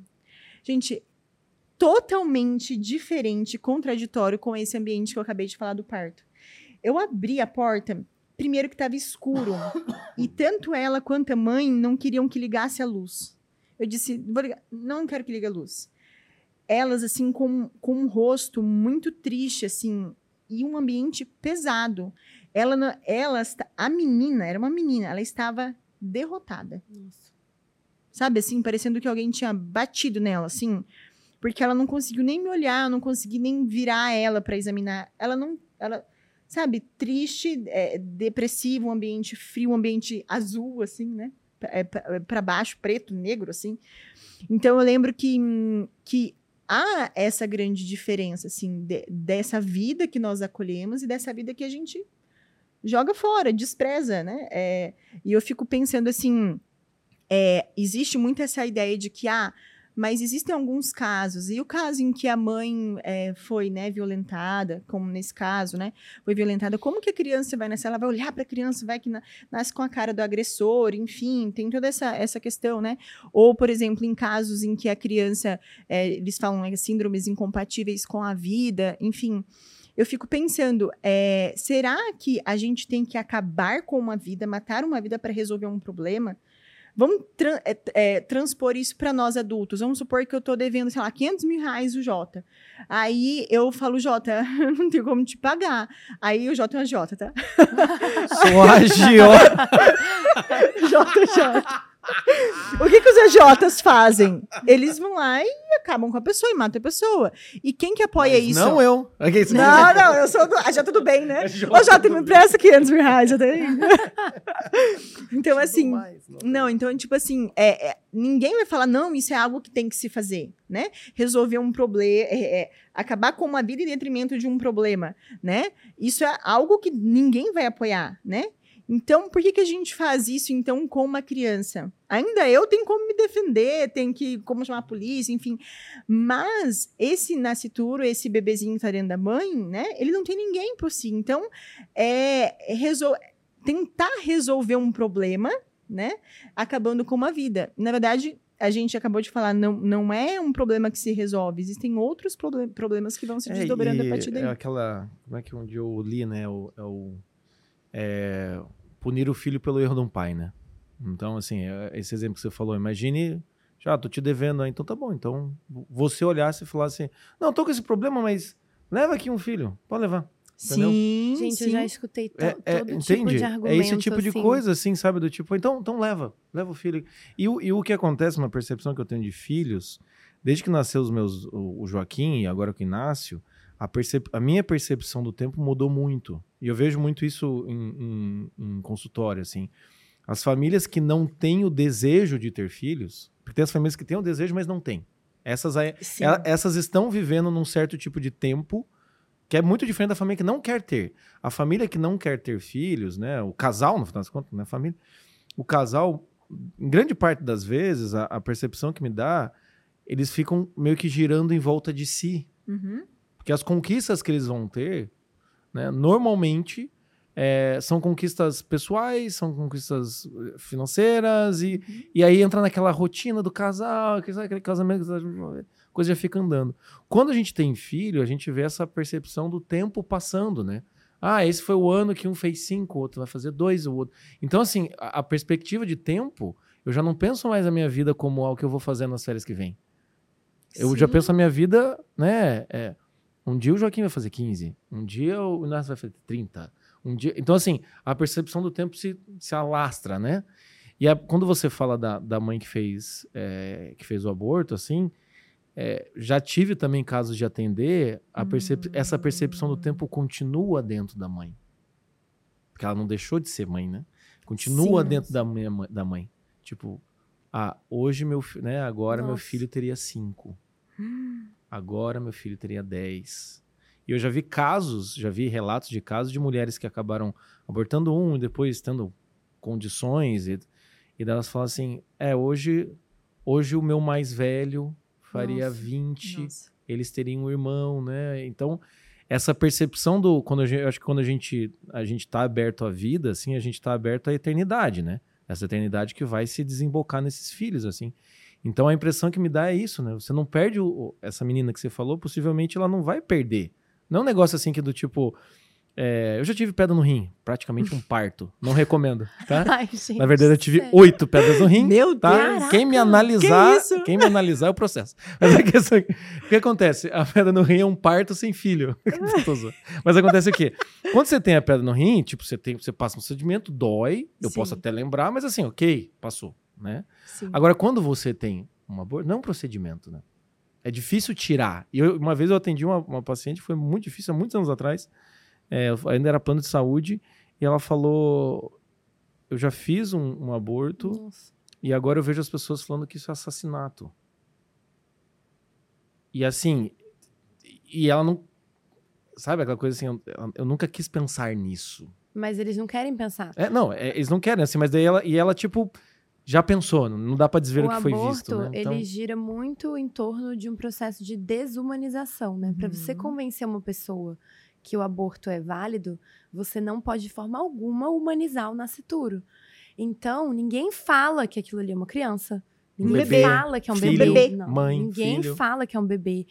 Ninguém vai parar para assistir um procedimento de aborto, que hoje em dia tem imagens, filmes, séries que Nossa, você vai ver. do, Ninguém vai filme ver. O isso. Grito Silencioso, lembra? Um filme antigo.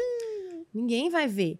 Então, a gente teve recentemente, né? Tem um senador, que é o senador Eduardo Girão, que trabalha muito conosco nessa causa pró-vida. Ele é um grande defensor da vida. Ele viaja para os Estados Unidos para a marcha pro-life. Ele ajuda a gente a organizar aqui a Marcha pela Vida. E ele carrega no bolso dele, todos os dias, gente, no Senado, uma réplica de nascituro Uhum. de 12 semanas, que é Sim. um bebezinho formadinho Uhum. de 12 semanas desse tamaninho.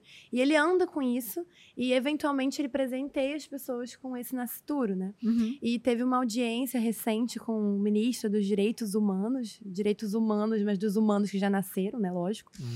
E o senador Eduardo Girão se levantou e falou: a, a esposa do ministro estava grávida, inclusive. E daí o senador Eduardo Girão pegou e falou: Ministro, eu soube que a sua esposa está grávida e tudo. Eu queria aproveitar a oportunidade para presentear o senhor com esse nascituro que eu carrego no bolso. Meu amigo, o ministro, ele só não fechou o olho para ele assim, ó. Isso que você está. Eu não aceito, eu não aceito receber. Isso é uma ofensa, você está querendo me atacar e não sei o quê. E começou um show, assim, que ninguém estava esperando na comissão, porque a gente que conhece o Eduardo Girão, a gente sabe que ele faz isso com todo mundo. Ele entregou para ministro do Supremo, ele entrega para todo mundo. Ele podia só pegar e falar, obrigado. É, né? e nem olhar se ele quisesse, mas não, ele fez uma cena, ele bateu até na mesa, falou que ele estava atacando ele propositalmente, que ele estava não sei o quê. Então, assim, olhar, olhar, pegar, é humanizar. E se você vai defender o aborto, você tem que fechar os olhos para a verdade. Porque enxergar a verdade exige uma mudança de atitude. Então, se você pega né, uma réplica em tamanho real de um nascituro de 12 semanas e você olha, automaticamente é impossível negar que aquilo é um bebê. Ou Uhum. quando a É mulher é, vai, a mãe, né? Vai e faz uma ultrassom. Quantas, né? Cara, Faz uma Nossa, ultrassom e vê o coração Escuta o batendo. coração, Você sabe que agora é proibido isso, né? Mas não teve, um- teve um país que, que falou que era pra mulher abortar, ela tem que ouvir o ultrassom, não tem um... Então, Ou é lenda da internet? existia uma diretriz em relação a isso, né? De você é, oferecer à mãe a oportunidade de ouvir o coração Uhum. do bebê. Como forma de humanizar. E sim, dissuadir. Porque Sim. ninguém quer, né? Eu pensava, ninguém quer incentivar um aborto. Você quer fazer de tudo para aquela vida não ser ceifada, enfim. Mas não, você existe sim um movimento muito forte que quer incentivar o aborto. Então, hoje em dia, isso não, não é mais procedimento, você não pode sequer oferecer, você não pode falar para aquela mulher, olha, você não quer, você não gostaria, você não pode É nem quase falar que uma pra você defen- ofensa, é quase que é uma se tivesse... ofensa. Inclusive, agora, é, tem uma deputada federal, que é a Samia Bonfim, que é a maior abortista que a gente tem hoje, que luta pela causa pro aborto lá na Câmara, que ela apresentou um projeto de lei agora no recesso para tornar, enquadrar como crime de tortura quem tentar dissuadir uma mulher de fazer um aborto. Então, se, enfim, chegar no plantão da minha mãe, por exemplo, uma menina vítima de estupro, e a minha mãe tentar de alguma forma falar com essa menina que, poxa, tem outras alternativas além do aborto, a minha mãe pode ser considerada uma torturadora para a lei É, brasileira. mas, mas é o que, Que pode coisa. acontecer Torturador. com, com as pessoas que ficam na porta do, do- de clínicas rezando, né? Sim. Eles vão ser considerados... Sim, porque isso Então, é uma imagina. opressão, né? Outra questão sobre esse assunto que eu acho interessante da gente conversar é a questão da abertura à vida, né? E que recentemente, pelo menos assim, no, no meu imaginário, de repente todo mundo, tipo, acho que quem é de fora, tipo, de onde que eles tiraram esse negócio de ter filho, de repente, né? Nunca ouvi falar, né? De repente, assim, tenham filhos. Mas como assim? Quantos vieram? Como assim? Como é Pra você que você falou da coisa do, do, do- uma família numerosa e tudo mais, Tá. como é que você tá vendo esse movimento? Porque também tem uma coisa que eu também às vezes encontro lá no consultório, né? Tá. Que é o termômetro inverso, que é a questão assim do, do fetiche, né? Tá. Tipo, tem que ter muitos, tem que ter muitos filhos, ou então aquela família que é, sempre sonhou em ter filho, daí se não tem é um sofrimento, parece que dá, dá- dá- Sim. Como é que você vê isso? Lá? Sim. Então eu vejo assim que isso é, hum, primeiro, eu acho que nós estamos falando aqui, tipo, de uma bolha, né? Ó, temos até chimarrão aqui. Tertúlia agora, raiz. conversa. Tertúlia raiz, né? Deus lhe pague. Tertúlia raiz. Vamos dizer pro pessoal o que que é o Tertúlia, né? Ter- Tertúlia é o nome do podcast, né? Mas, É chimarrear, mas é, é, uma, isso? é uma roda, assim, do chimarrão que vai passando, as pessoas vão conversando, enfim. Cara, a Laura é muito gaúcha. Cara, eu sou gaúcha demais, eu tenho que morar pra cá. Impressionante. Você é, você é Eu sou carioca, né? Eu sou Eu- cuiabucha. Já ouviu falar isso? Mas assim, eu sou. Eu sou curitibano. Eu só chamo de curitiboca. Às vezes faz sentido É. E o Curitibano também. não bebe muito chimarrão, né? Mas enfim, Tá? Não, não, nem, um- nem um pouco. É- Mas nesse, nesse, aqui na tertúlia eu tomo. toma, né? Então, em- o que aconteceu, assim, anti- antigamente, vamos pensar nos tempos atrás, as nossas tataravós, bisavós, enfim. Ter filho era algo muito natural, né? Como eu disse, estava dentro do ciclo de, da vida da, da mulher. Ela ia ter filhos, ela, ia- ela tinha, sei lá, 10, 11 filhos, alguns morriam porque não tinha assistência médica, enfim, não tinha hospital, enfim. E não era, não era uma, é, um empecilho. O filho não era um empecilho, era algo natural da vida. Eu percebo que essa existe, existe um tempo em que a igreja parou de falar, ou uma parte da igreja, principalmente aqui no Brasil, se parou de falar sobre a própria doutrina, doutrina da igreja. A gente está falando aqui da bolha, né? Da nossa bolha, né? Aham. Da abertura à vida, enfim, né? Que, por enquanto, tem nesse meio cristão católico, né? Então, o que aconteceu? É, essa, essa doutrina da igreja de abertura à vida não foi passada para frente. Então, muito disso vem entrando aquela, aquela mentalidade que a gente estava falando antes, né? Da meu corpo, minhas regras, do, de do controle de natalidade, enfim. Então, hoje voltou esse boom da gente começar a falar sobre abertura à vida, porque muitos padres e leigos começaram a falar sobre, sobre a doutrina da igreja de sempre. Né, da abertura à vida. Então, assim, é muito bonito e tem muita gente que casa sem saber, né? Vai pro, pro altar ali sem saber que a gente faz uma promessa para Deus em relação ao compromisso que a gente tem com o amor que nós estamos ali é, é, é, decidindo com o nosso esposo. Então, quais são as três características do amor conjugal que a gente tá ali por livre e espontânea vontade, ninguém tá empurrando a gente. É, tanto que se alguém empurrar você ali. É um- nulo, pode ser é nulo, né? é Passível de nulidade. Então, assim, o que, que a gente promete? A gente promete um amor total, ou seja, sem restrições, mesmo se a pessoa estiver doente, mesmo se tiver doença, mesmo se tiver pobreza, né? Total, fiel até o fim da vida, né? E fecundo, porque o padre, ele pergunta pra gente, vocês recebem os filhos que Deus quer dar para vocês e vão educá-los na fé, né? Então, as pessoas parecem que não prestam mais atenção nessas promessas, né? Esse diálogo que é antes do matrimônio, e esqueceram. E agora muitos leigos e padres começaram a falar: ei, existe isso, né? Então, assim, isso não é algo que começou a falar agora. Isso é a igreja de sempre. Isso é o, é o, é o matrimônio, isso é o sacramento, né? Então, assim, eu vejo que a gente, graças a Deus, estamos falando, estamos falando mais disso. E é um grande desafio, porque aí nós temos é, uma geração de mulheres aí, não sei quem está assistindo a gente, é dessa geração, que já tem um, dois, três, quatro, cinco filhos, né? E que às vezes tá tendo esses filhos agora numa modernidade, com tudo aquilo que a gente falou. É, feminismo, com aquela questão do trabalho. E agora, como é que eu vou fazer para manejar esses filhos todos? Cada filho que vem, de fato, vem com um pão no braço. Né? Eu falo que o pão debaixo do braço não é bem pão, é a graça, tá? não é que ele vem com dinheiro, é graça, tá, gente? É mais vontade de trabalhar, é, são mais oportunidades, mas depende muito da gente.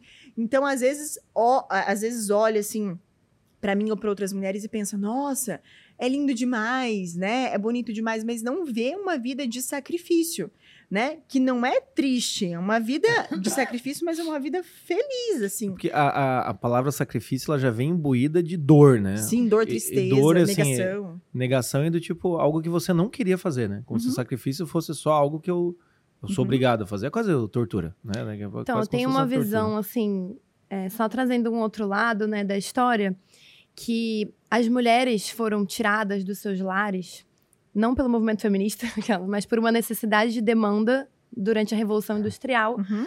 Precisava de mão de obra, os homens foram para a guerra, as mulheres precisaram ir trabalhar para suprir Uhum. até suas famílias, para suprir a demanda da sociedade. Esse movimento de tirar as mulheres de dentro de casa e colocar para trabalhar, naturalmente foi diminuindo as famílias. Uhum. A mulher passava menos tempo no lar, mais tempo trabalhando. Outras demandas foram surgindo desse movimento cultural de mulheres no mercado de trabalho.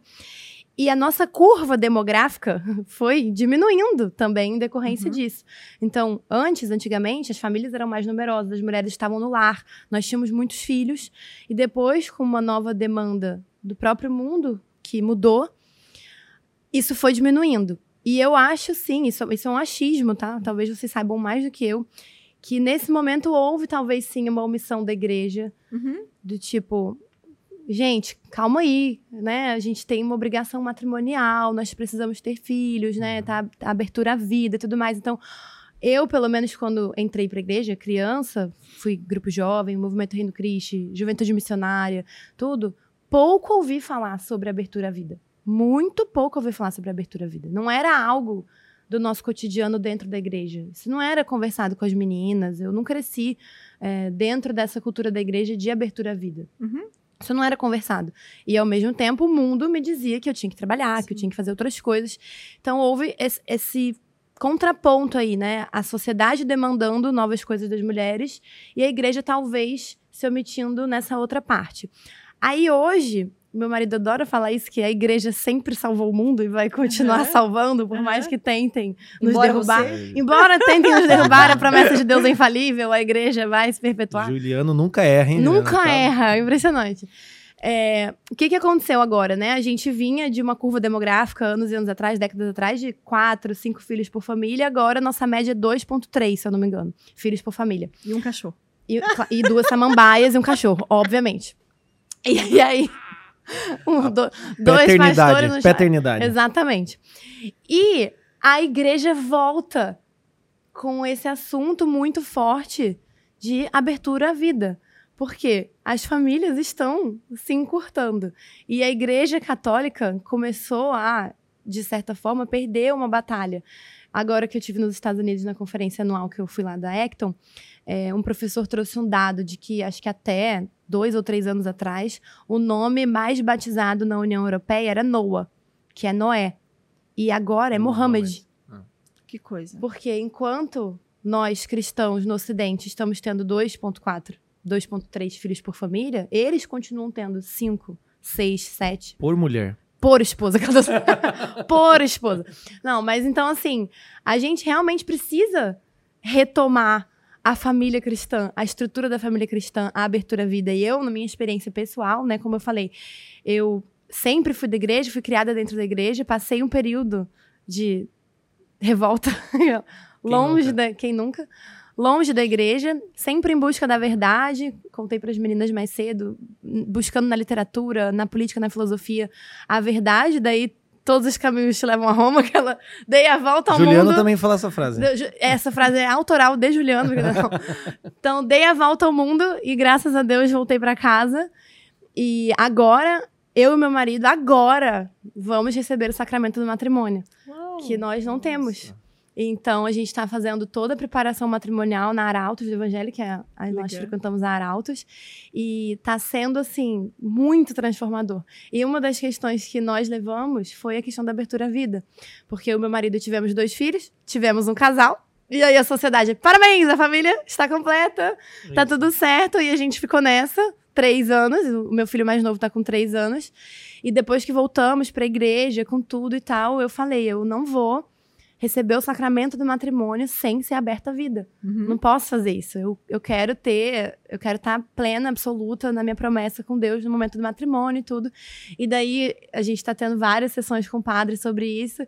E essa semana o padre Andrei falou pro meu marido, ele lá nas questões dele, padre Andrei, mas como eu vou criar sete filhos? A Andressa tem 30 anos, a gente vai ter 28 filhos. E da- aí, aí ele falou, Juliano, daqui um ano, depois que você receber o sacramento, você não vai se reconhecer. É. Você, não, você nem vai lembrar que um dia você me trouxe essa questão.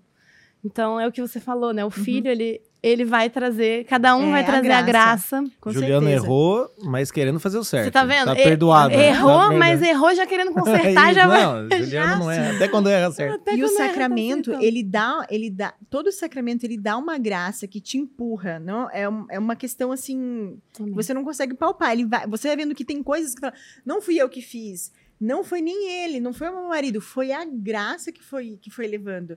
Mas uma coisa que a gente, é, eu vejo atendendo mulheres e tendo as minhas seguidoras ali, recebendo muitas muitas perguntas ali na caixinha, é sobre o que é abertura à vida, porque tem essa coisa, o que é de fato? Tipo, é a pessoa ter replica, é, ter flick nem coelho? Não, porque assim, hoje em É, dia tem um problema. da vida, Assim, castidade é o quê? É contenção, não transar. Vai até a beira do gol, mas não chuta pra dentro, né? Tem um negócio assim. Pessoal tem essa, assim, ah, faz tudo, só não. Né? Só não não é isso. Aí o que acontece? Tudo arruinado, mas. Eu, eu tô, eu tô me empolgando demais. Volta, volta já. Tá bom? Aí o que acontece? Batizar esse, esse, esse chimarrão. Aí o que acontece? Abertura à vida também. Então é, é ter filhos. Uhum. É procriação, né? E aí é a grande questão, né? Ah, católico é só pra procriar, assim. Nossa, realmente. Né? Só pra isso mesmo que a gente Uhum. tá ali fazendo. Como é que então é a gente fez a promessa para Deus, né? Para as pessoas ali da assembleia que estavam ali no dia do casamento, para o marido, né? Então, quando a gente faz essa, essa promessa, nós estamos abertos. Mas a igreja, ela fala que existe algum, alguns casos em que você, é, por motivo justo, deve espaçar os filhos. Não totalmente bloquear, né? Mas espaçar esses filhos existem os métodos naturais Sim. que, sim, que o pessoal acha assim, ah, não é confiável, mas tem a mesma eficácia, inclusive, assim, do que os anticoncepcionais, se bem feito, né? Enfim. Então, assim, é, existem os motivos justos. E quais são os motivos justos, né? E é isso que a gente precisa. Por isso que está bem alinhado com a própria igreja, com os sacerdotes, né? Com aquilo que a doutrina ensina. Porque, às vezes, eu, com essa, com a minha mentalidade, com a- o jeito que eu fui criada, eu não tenho essa capacidade, esse discernimento de saber o que é justo. Porque para muita gente o que é justo é, por exemplo, não ter um concurso público. Então, já que eu não sou concursada, eu não posso ter mais filhos. Eu tenho que ter um, dois, porque, nossa, é instabilidade e tal. Então, assim, o motivo justo, ele deve ser é, definido entre o casal, primeiramente. Sempre quando vem uma mulher fala assim, nossa, eu quero ser aberta à vida, eu falo, primeira coisa, intimidade com o teu marido. Porque você e teu marido são os pais desse menino. Vocês que vão cuidar. Então, assim, busque intimidade, busque amar o seu marido, busquem ter uma relação cada vez mais próxima, mais sacramental, né? E aí sim procurar um padre, um bom sacerdote, um bom sacerdote, para que possa instruí-los e, e ver de fato o que é o motivo justo. Porque a gente olha para santas, por exemplo, Santa Giana, é, é, como que é o nome daquela? Ai, meu Deus, eu só esqueci. Daquela beata. Aquela beata. É, Petrilo, é. Eu acho que é, é Chiara Petrilo. É. Tem, tem. Ai, É, vou a voltar. história dela é maravilhosa.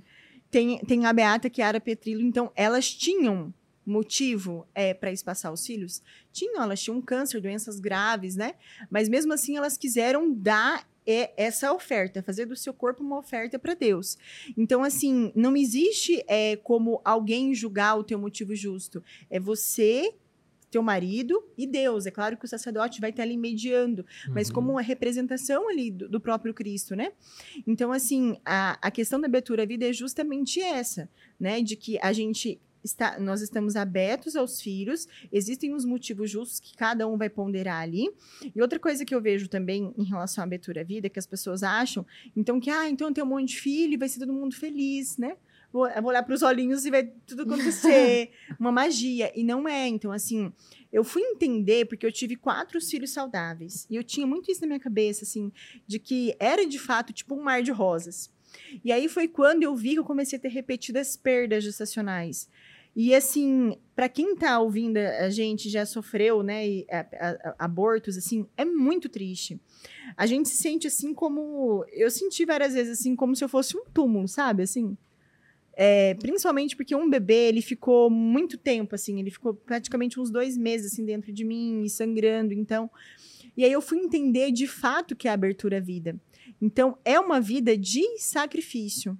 Então, assim, você tem os, a- as crianças, os olhinhos brilhantes, mas é mais trabalho, é mais trabalho, a gente tem que trabalhar mais, a gente tem que, sim, é, sacrificar no sentido de, eu acabei de dar exemplo da comida, a gente tem que é, procurar uma vida mais virtuosa, e isso não tem como fugir, tem que ir para o sacrifício, né? As, as, os santos, as pessoas mais virtuosas, são pessoas que se submeteram a sacrifícios, né? De muito diferente da nossa vida, nossa vida moderna.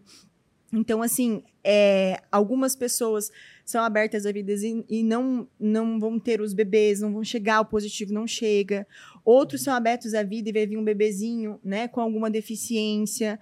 Também é um tipo de sacrifício, né? Então, assim, toda abertura à vida tem um sacrifício. Então, não vai entrar nessa achando que vai ser um mar de rosa, todo Sim. mundo feliz, e olhar e falar, nossa, mas a vida da fulana é tão linda, nossa, abertura à vida é isso.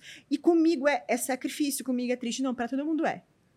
Para É. todo mundo é. É porque o, o- o Instagram engana, né? É. Uhum. O Instagram É. dá uma enganada. Só que a gente tem que olhar, de fato, a beleza desse sacrifício, porque todo sacrifício Uhum. a gente vê na cruz, todo sacrifício gera vida, gera ressurreição. É interessante você estar falando porque é, quando a gente conhece um padre ou uma religiosa, né, no nosso imaginário, elas estão ali se dedicando só para isso. Lá perto Uhum. de Curitiba, quem não sabe, sou curitibano, pode não parecer, mas veja só.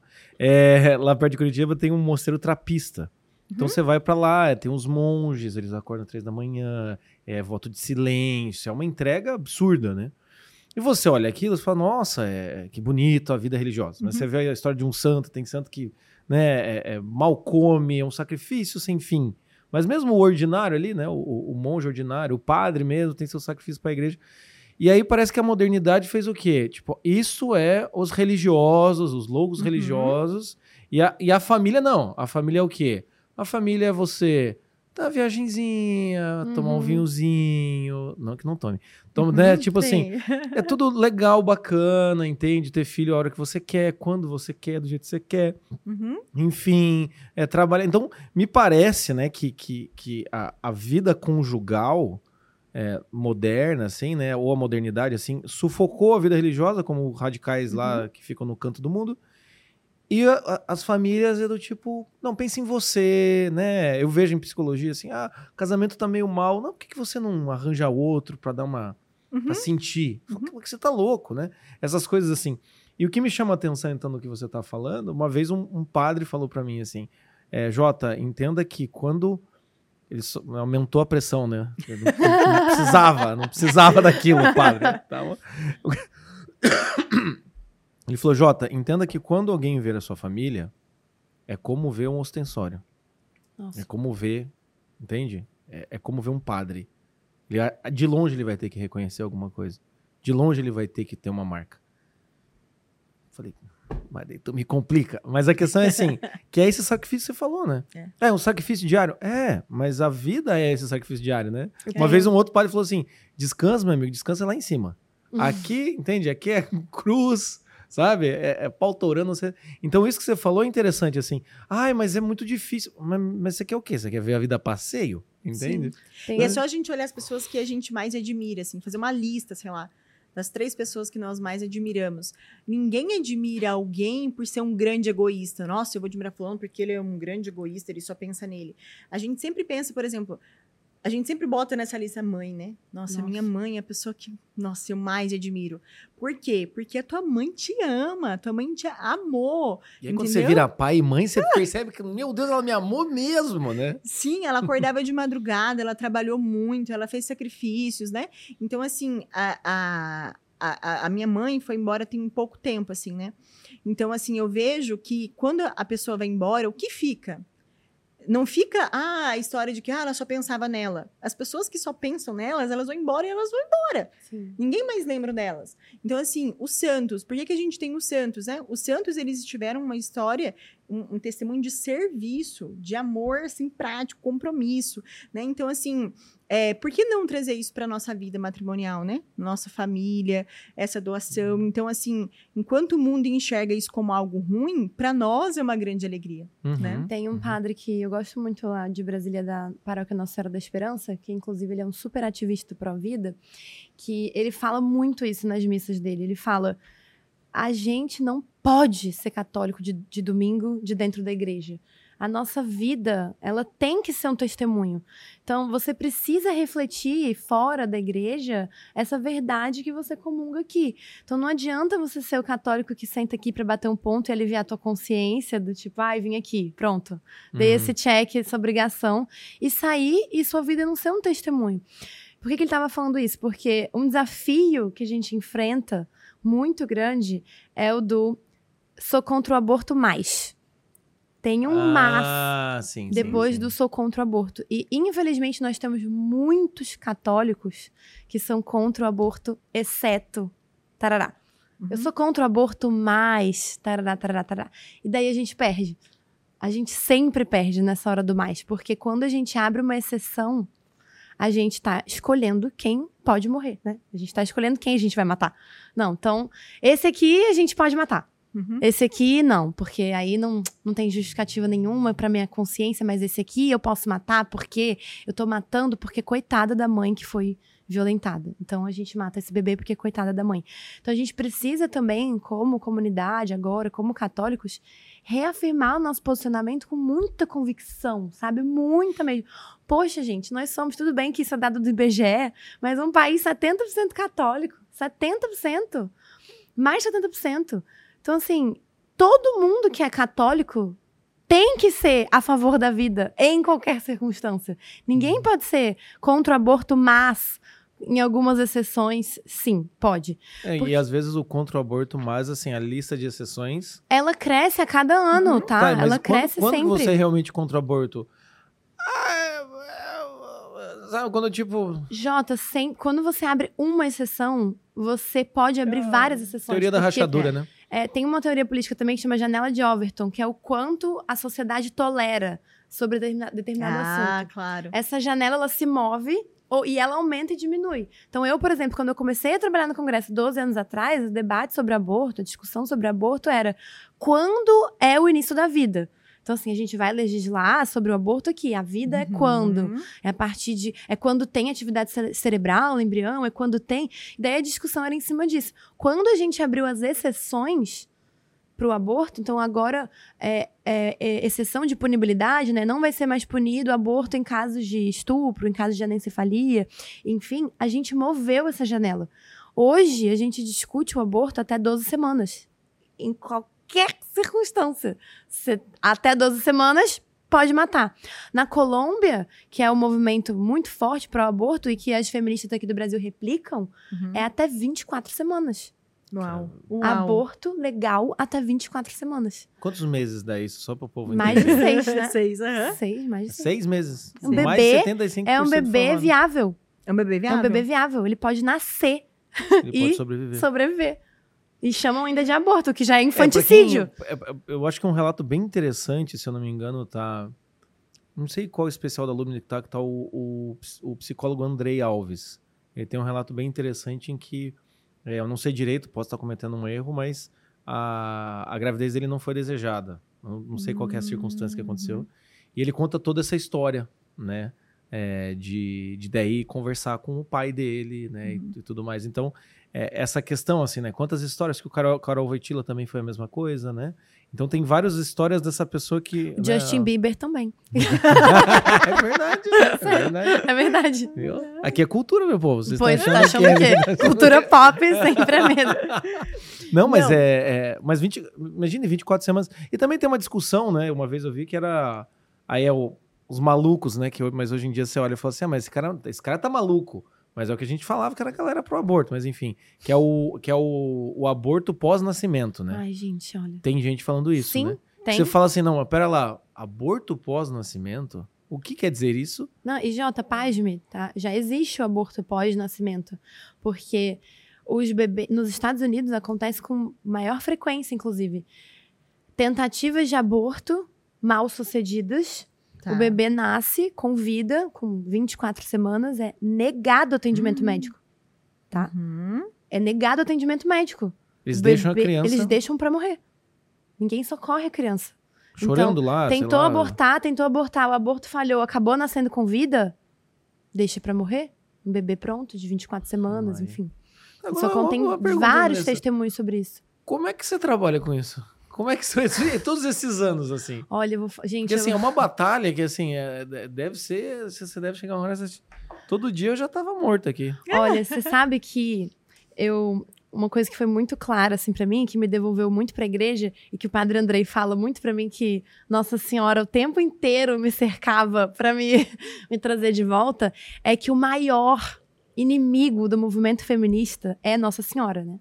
Imagina que terror para um movimento feminista ter uma rainha imaculada serviu. Que que serviu. serviu, que foi mãe do Deus de todos, assim. É uma figura muito ameaçadora para o movimento feminista. Então, todos os ataques do movimento feminista, eles são ataques muito diretos à figura de Nossa Senhora. À Igreja Católica e, por isso, a figura de Nossa Senhora. É muito, assim, direto, sabe? Uhum. Então, como que eu sobrevivo a isso?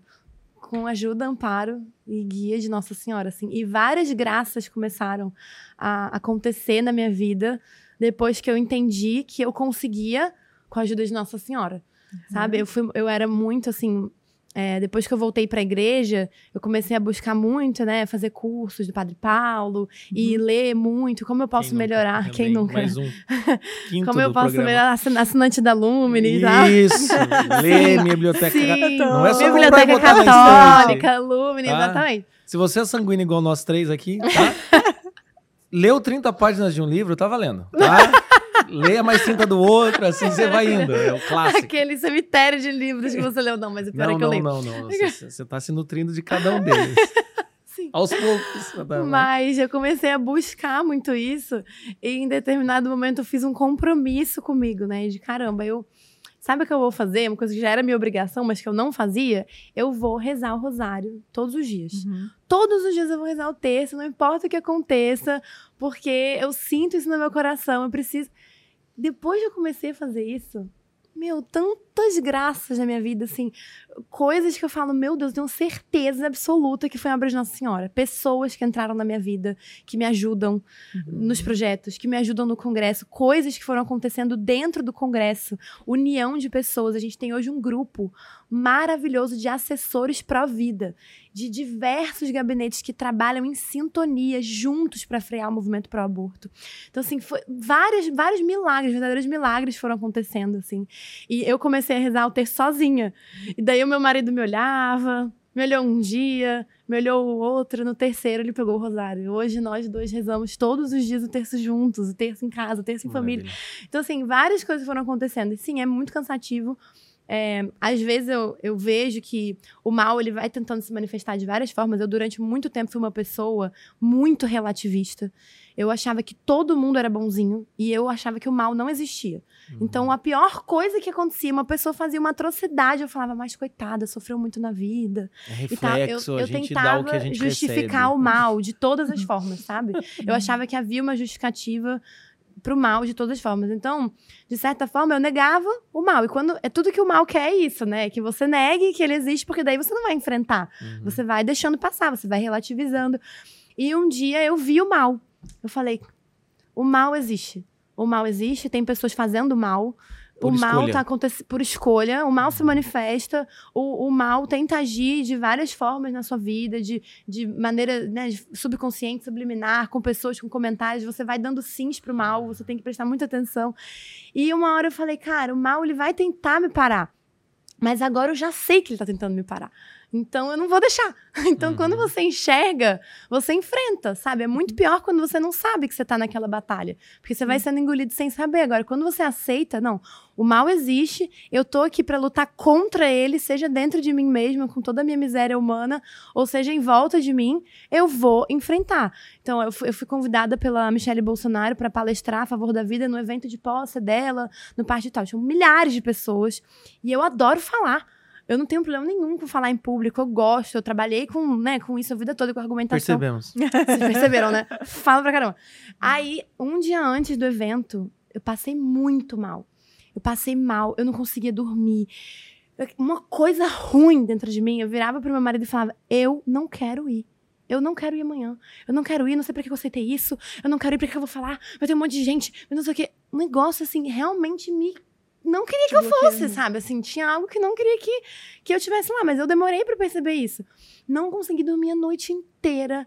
De manhã, aí eu levantei de manhã, fui tomar banho, me arrastando assim, o evento era tipo 10 horas da manhã. E eu me arrastando, uma hora quando eu tava tomando banho, eu falei: "Meu, quer saber? Tem alguma coisa querendo me parar. Tá difícil, eu não quero ir, mas eu vou sem querer ir, porque se Deus me levou para esse lugar, se Deus me deu essa oportunidade, imagina quantas pessoas gostariam de ter essa oportunidade de falar num evento como esse, de ter voz. Se ele me deu essa voz, eu vou honrar, mesmo contra a minha vontade. Meu, até a hora de eu subir no palco, eu tava em desespero. desespero. Na hora que eu peguei o microfone, falei, ainda bem que eu tô aqui. E eu falei tudo que eu tinha para falar.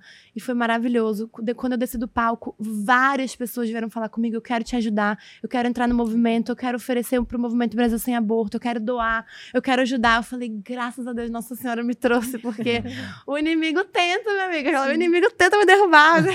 Não vai conseguir. E você, e você, falando assim que o mal existe e o bem também existe. E, e o bem, sim. ele depende muito de nós, nossa. né? Então, da, da nossa ação.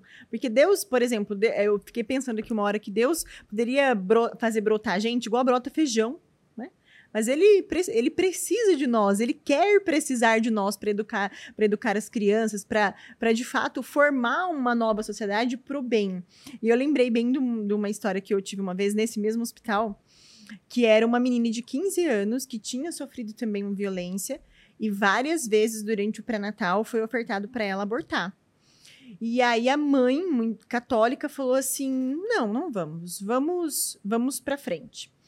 Esse bebê tinha anencefalia. Durante a gestação descobriram e aí mais uma coisa, não, vamos abortar, vamos abortar, vamos abortar. A mãe falou: "Não, nós vamos nós vamos ter fazer o que tem que fazer", sabe? E aí continuaram, e aí ela entrou em trabalho de parto. Essa menina, com 15 anos, eu recebi ela na sala de parto, conheci ela na sala de parto. E aí eu sempre, quando eu tô ali, né, tanto para bebês, é, todos os bebês que nascem, né, e eu vejo que tem um risco, é, risco para né, de falecer ali nos, nos, primeiros momentos, eu faço o batismo por intenção, né? Então eu já sabia que aquele bebê, por ter encefalia, poderia, né, morrer ali nos, nos, primeiros minutos. E aí eu combinei, quando eu vejo que a família é católica, eu já combino, né, pra gente fazer e tal. Perguntei o nome, eles falaram que tudo bem. E aí o bebê nasceu, de parto normal ainda. ainda. Nasceu o bebê, ela teve neném. E assim, o bebê, ele tinha assim. Era um tipo de, de anencefalia que ele tinha um pouco do cérebro ainda. Então, ele tinha assim, normal, como um bebezinho normal, daqui um pouco da sobrancelha para baixo era tudo normal. E um pouco do cérebro exposto, assim, sabe, para fora. E aí ele nasceu, nós fizemos o batismo junto com a avó e tal. E aí o bebezinho ficou. Foi ficando. Foi ficando, foi ficando. E a mãe se afeiçoando naquele bebezinho e ele respirando. Gente, igual um bebezinho, nove meses, perfeito. Ele respirava. E ela foi se encantando com aquilo. E ela falou assim. Aí uma hora eu falei assim pra ela: ele, vamos colocar uma roupinha nele? Porque, tipo, uma hora pós-parto, vamos colocar uma roupinha, porque ele já, né? Aí ela foi, gente, colocou roupinha, macacãozinho, tudo. Aí eu falei, vamos botar uma toquinha. A gente meio que fez uma toquinha, assim, para que ela pudesse ver ele bonitinho, assim. E ficou com aquele bebezinho no colo e deu duas horas, três horas de parto. Eu falei, que tal fazermos um batismo completo? Aí comecei a ligar, liguei para o padre Paulo, liguei para um monte de, liguei para todos os padres. Aí um padre dos arautos, que ele é Ai, ele gente, é, eu, sim. sou suspeita porque Para Maurício. aí eu liguei para ele e falei, padre, expliquei. Ele falou assim: vou ligar minha ambulância e tô indo para aí. Gente, o, o batismo tinha padre, coroinha, música, padrinhos. Porque a gente chamou os padrinhos as, da criança, a avó. Foi uma cerimônia completa de batismo, foi o sacramento completo. Esse bebê ainda foi para UTI, porque ele ficou vivo. Fizeram uma sondinha, porque ele, ele, ele tinha uma parte do cérebro que fazia ele ter é, movimentos respiratórios. Então, por isso que ele conseguiu ir bem. Só que ele não conseguia, por exemplo, deglutir, porque ele não tinha essa parte. Então, foi feito, né, a, é, receber leite, assim, alimento pelo, pelo estômago. E depois de, um, de umas 12 horas, assim, ele faleceu assim, normalmente, né? Como estava é, querido por Deus, né? E eu lembro de ter visitado depois essa mãe na, na enfermaria e ela estava assim, feliz. Porque ela tinha, ela fez o que ela tinha que fazer, sabe? Então, assim, eu, eu senti essa realização, esse nossa, eu cumpri a, a minha missão, apesar de dolorosa, ela sofreu dores, mas eu vi, eu vi ela feliz, assim, por ter pego aquele bebê, por ter acariciado, por ter colocado a roupinha, por ter vivido aquele momento, assim. Então, assim, é, depende muito de nós fazer o bem. Para que o bem aconteça, ele não vai acontecer assim. É claro que Nosso Senhor, ele faz as coisas acontecerem, mas depende muito de nós também. Quando a gente diz sim, né, muita coisa muda né? Então. É, e, e, é interessante porque quando a gente vê na história da, da salvação mesmo, né? Sim. Principalmente Antigo Testamento, assim, né? Do Jonas, vai lá para Nínive. Não, não vou. Não vou, nem vou, não vou. Ou seja, é Deus querendo, né? Moisés vai lá falar com Araão, mas tá louco que eu vou falar com Araão, né? Uhum. Eu acho muito interessante isso, né? No Novo Testamento também, e toda a história de salvação até hoje. Né? Deus, é, é, ele chama, ele solicita, né? A, os santos, né? Que então se tornam santos, mas ele solicita a nós a todo momento, né? Sim. A cada momento ele está ali solicitando para que nós possamos ser esse, esse meio. Uhum. E assim como você falou que o mal existe, né? Eu acho que uma coisa que é, é, a gente vai percebendo quando a gente vai entrando dentro da igreja, assim, é que, igual você falou do terço, né? Quando você reza o terço, quando você tem, você fica ouvindo assim, tipo, ah, não, tem que ter vida interior, vida de oração. Uhum. Você fala, ah, bem capaz que eu vou ficar aqui repetindo frasezinha isso vai dar uma vida de oração, vai fazer uma diferença. Eu vou ter mais força, eu vou ter mais dedicação, vou ter mais paciência, né? Porque fica esse âmbito assim, parece que, não, pô, mas eu tenho um problema concreto. Isso aqui é muito abstrato, rezar uhum, o terço, né? Uhum, essas coisas. Uhum. Mas aí você vai percebendo que a, a, graça divina vai acontecendo com você, né? A, uhum. a, a graça divina vai passando por você uhum. E é muito interessante que você quase não fica nem. Você não sente nem vaidoso disso, né? Uhum. Você fala, não, isso foi graça divina. Eu sou o instrumento mesmo. Uhum. Porque você não consegue nem se reconhecer no ato, muitas uhum. vezes, né? Você faz algo, e você fala, meu, como é que eu fiz isso? Não, você Entende? não tem noção. Eu, às vezes, sério. Por, por, exemplo, nesse evento que eu palestrei, quando eu desci do palco, eu liguei pro, pro Juliano, parece que tá aqui, de tanto que eu falo dele, meu marido. eu liguei pra ele. de um lado, o dele toda... Você tá aqui. Eu liguei pra ele e falei, eu fui bem? Aí ele, você foi ótimo. Eu falei, não lembro nada que eu falei. Não lembro nada, que eu não sei se eu tava lá em cima falando blá, blá, blá. Eu, não lembro nada que eu falei. Foi assim, obra e graça. Eu, óbvio, eu me preparei vários dias para estar tá lá. Preparei o que eu ia falar, preparei como eu ia trazer isso para aquelas uhum. mulheres que eu queria o apoio e tal. Mas na hora, eu não lembrava nada que eu tinha falado. Eu tava tão em pânico, eu não lembrava nada. Eu falei, meu Deus, meu marido não, foi maravilhoso, foi ótimo, foi isso, foi aquilo. A Michelle me agradeceu horrores e tal. E eu, meu Deus, eu nem lembro o que eu falei, assim, porque foi obra e graça, providência divina, assim, do começo ao fim. Eu falo muito isso de o mal existe porque o relativismo é um problema muito grave. Ah, claro. Sabe? Muito grave, muito grave. É muito fácil relativizar tudo. E quando você relativiza, você nega que existem Isso. verdades absolutas, sabe? Uhum. E aí tudo é relativo. Quando, quando tudo é relativo, vale tudo também, sabe? Então, se você não enxerga o mal Daí você também não enxerga o bem, daí você não coopera para o bem, você não trabalha para o bem, daí qualquer coisa pode. É o primeiro você... passo para fazer o bem, você reconhecer que existe o mal. Exato. Uhum. Então, assim, as pessoas têm que acordar para isso, sabe? Eu fui muito, durante muito tempo, essa pessoa de. Ah, eu não vou falar. Nas redes sociais, imagina, quando eu comecei com o meu Instagram, eu, falo, eu queria falar algo, eu falava, mas eu não vou falar porque isso pode magoar alguém. Porque isso pode, né? Poxa, pode ofender. Pode. Eu, gente, meu Deus, hoje eu, eu penso e falo, caramba, acho que o Olavo de Carvalho falava muito isso, né? Assim, é, você não falar a verdade, né? Não trabalhar pela verdade é serviço prestado à mentira. Não, mas é o, o, é o que o padre disse pro Juliano, né? Do, Daqui um ano você não Daqui vai um... se reconhecer. É, exatamente. Eu vou usar isso como mantra. É, mas é. Daqui um ano você Daqui não vai um ano você não Faz vai se... dieta, vai pra academia. Daqui um ano você não vai Daqui se... um ano você não vai se reconhecer. Então, assim, hoje, às vezes, né, eu ainda me deparo com pessoas quando eu faço algum... Por exemplo, eu faço algum vídeo falando, pô, esse clipe da Anitta tá hipersexualizando meninas, tá isso, tá aquilo Deixa a Anitta em paz. Pra que falar isso da Anitta? Pra que. Eu, cara, sabe por que eu tô falando isso do clipe da Anitta? Porque várias meninas vão ver isso e vão achar que viver essa vida de luxúria e sexo e tal não tem consequência, né? É lindão, é bacana. Então, ainda bem que existem, né? Eu defendo o direito dela, a liberdade de fazer o clipe que ela quiser. Mas eu tenho direito de defender a, a verdade. Eu tenho direito e eu tenho obrigação.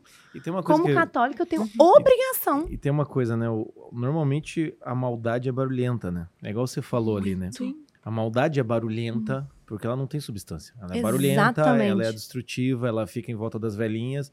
E a bondade é silenciosa. Então, uma coisa que eu vejo em rede social, até mesmo em evento presencial, assim, as pessoas que concordam com você dificilmente chegam e falam, cara, obrigado, você mudou minha vida, porque às vezes o que você falou foi o começo de um processo. Sim. É uma coisa que eu falo em consultório, às vezes, para outros terapeutas que eu dou supervisão, eu falo assim: olha, é, digamos, a pessoa tá lá com um problema com, com a mãe. Um problema Uhum. com a mãe, com a mãe, até que chega uma hora ela falou assim: pô, mas, mas talvez eu devesse ter um olhar mais caridoso com a mãe. No momento que ele pensou isso, não dá para dispensar.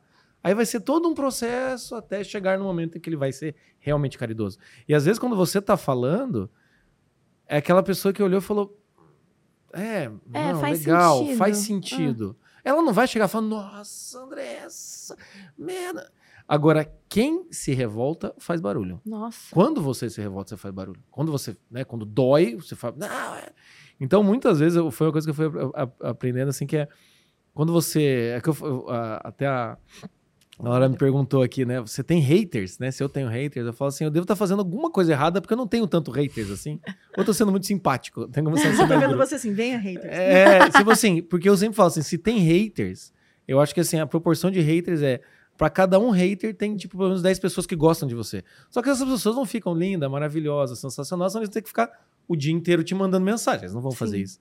Então, às vezes, é isso, assim, né? Eu, eu acho que é, se alguém sentiu a dor e se revoltou, é porque alguém sentiu a dor e tá introjetando, Ai, e tá amém. pensando, e tá processando, assim, sabe? Eu Por isso que e, e- e o, e o trabalho espiritual, eu sempre vejo assim como um trabalho muito silencioso e parece que Deus joga a gente tipo num limbo assim por um tempo, sabe? Do tipo, É. aguenta o tranquinho aí um pouquinho. Uhum. Mas assim, Uhum. uma coisa que eu imploro para as pessoas é que não dá pra gente ignorar o fato de que a gente tá vivendo um tempo que mídias sociais né, são formadoras de opinião. E, e, assim, é muito complicado no âmbito da política mesmo. Por exemplo, é, você pode ser um professor, mestre, doutor num assunto e a sua voz, ela tem menos importância sobre o tema que você estudou a vida inteira do que, por exemplo, se o Felipe Neto faz um vídeo sobre o mesmo assunto né, esses influenciadores de internet hoje eles têm poder político assim muito eficaz ele muda É político, pedagógico e espiritual. né? sim mas assim ele- eles mudam o posicionamento de um parlamento eles mudam o voto se manifestando na internet então eu imploro para as pessoas às vezes assim eu sei que Deus dá uma missão diferente para cada um tá mas assim você tendo uma rede social não se omita Sabe? Porque muitas, muitas, muitas pessoas assim, ai, eu não, não me meto assim, eu não, não me posiciono, assim, eu sou contra o aborto, mas eu prefiro não falar pra evitar o desgaste, né? Pô, ficar Uhum. recebendo mensagem de gente me atacando. Meu amigo que estudou comigo na faculdade vinha aqui falando mal. Uhum. Então, assim, você evita a fadiga e você não se posiciona, mas quando você se omite, você fortalece muito o outro lado. Porque quem defende o outro lado não se omite. É Uhum. impressionante. Eles não veem a hora de levantar alguma pauta pra sinalizar a virtude de alguma coisa. Então eles não se omitem, eles precisam disso, sabe? É, é o que você falou, como falta substância, sobra retórica, sobra narrativa. Eles gritam. Eles Uhum. gritam as, as coisas que eles querem. E eles não são a maioria, mas eles vencem no grito. Porque a gente se omite toda hora, o tempo inteiro. Então, a- por exemplo, na, na votação do Estatuto do Nascituro, eu tava lá praticamente sozinha, eu e mais cinco gato pingado contra 50 feministas. Eu tenho certeza que tem muito mais pessoas contra o aborto. Uhum. Mas ninguém fala nada. Porque, ai, é muito estressante. Porque, é um porque exemplo, o Alexandre né? de Moraes vai derrubar. Brincadeira. um exemplo. Vai derrubar um no Telegram. exemplo vai derrubar é, no Telegram. é, quando você vê assim, reu- reunião de família, né? Tem um primo, sempre tem um primo, não faz nada, gosta de usar substâncias ilícitas, tá ali no canto da mesa, né? Não quer ter filho, né? Enfim, tá lá sendo sustentado pelo pai que é o conservador. Sim, lógico. Aí o que Claro. É, claro. Aí o que acontece? Esse cara tá lá falando, é, vocês viram? É, Ele fica lá Falando sem parar. e você fica tipo, ai, não quero, não quero. Não quero criar um climão. É igual o Olavo Né? fala do respeito humano, né? Aham. Cara, às vezes tem alguns respeitos humanos, assim. é, Eu sempre falo, existe a coisa de você arranjar treta, tá? Dica, jovens. Tem a, a- a- a- arranjar treta e tem o inviabilizar discussões.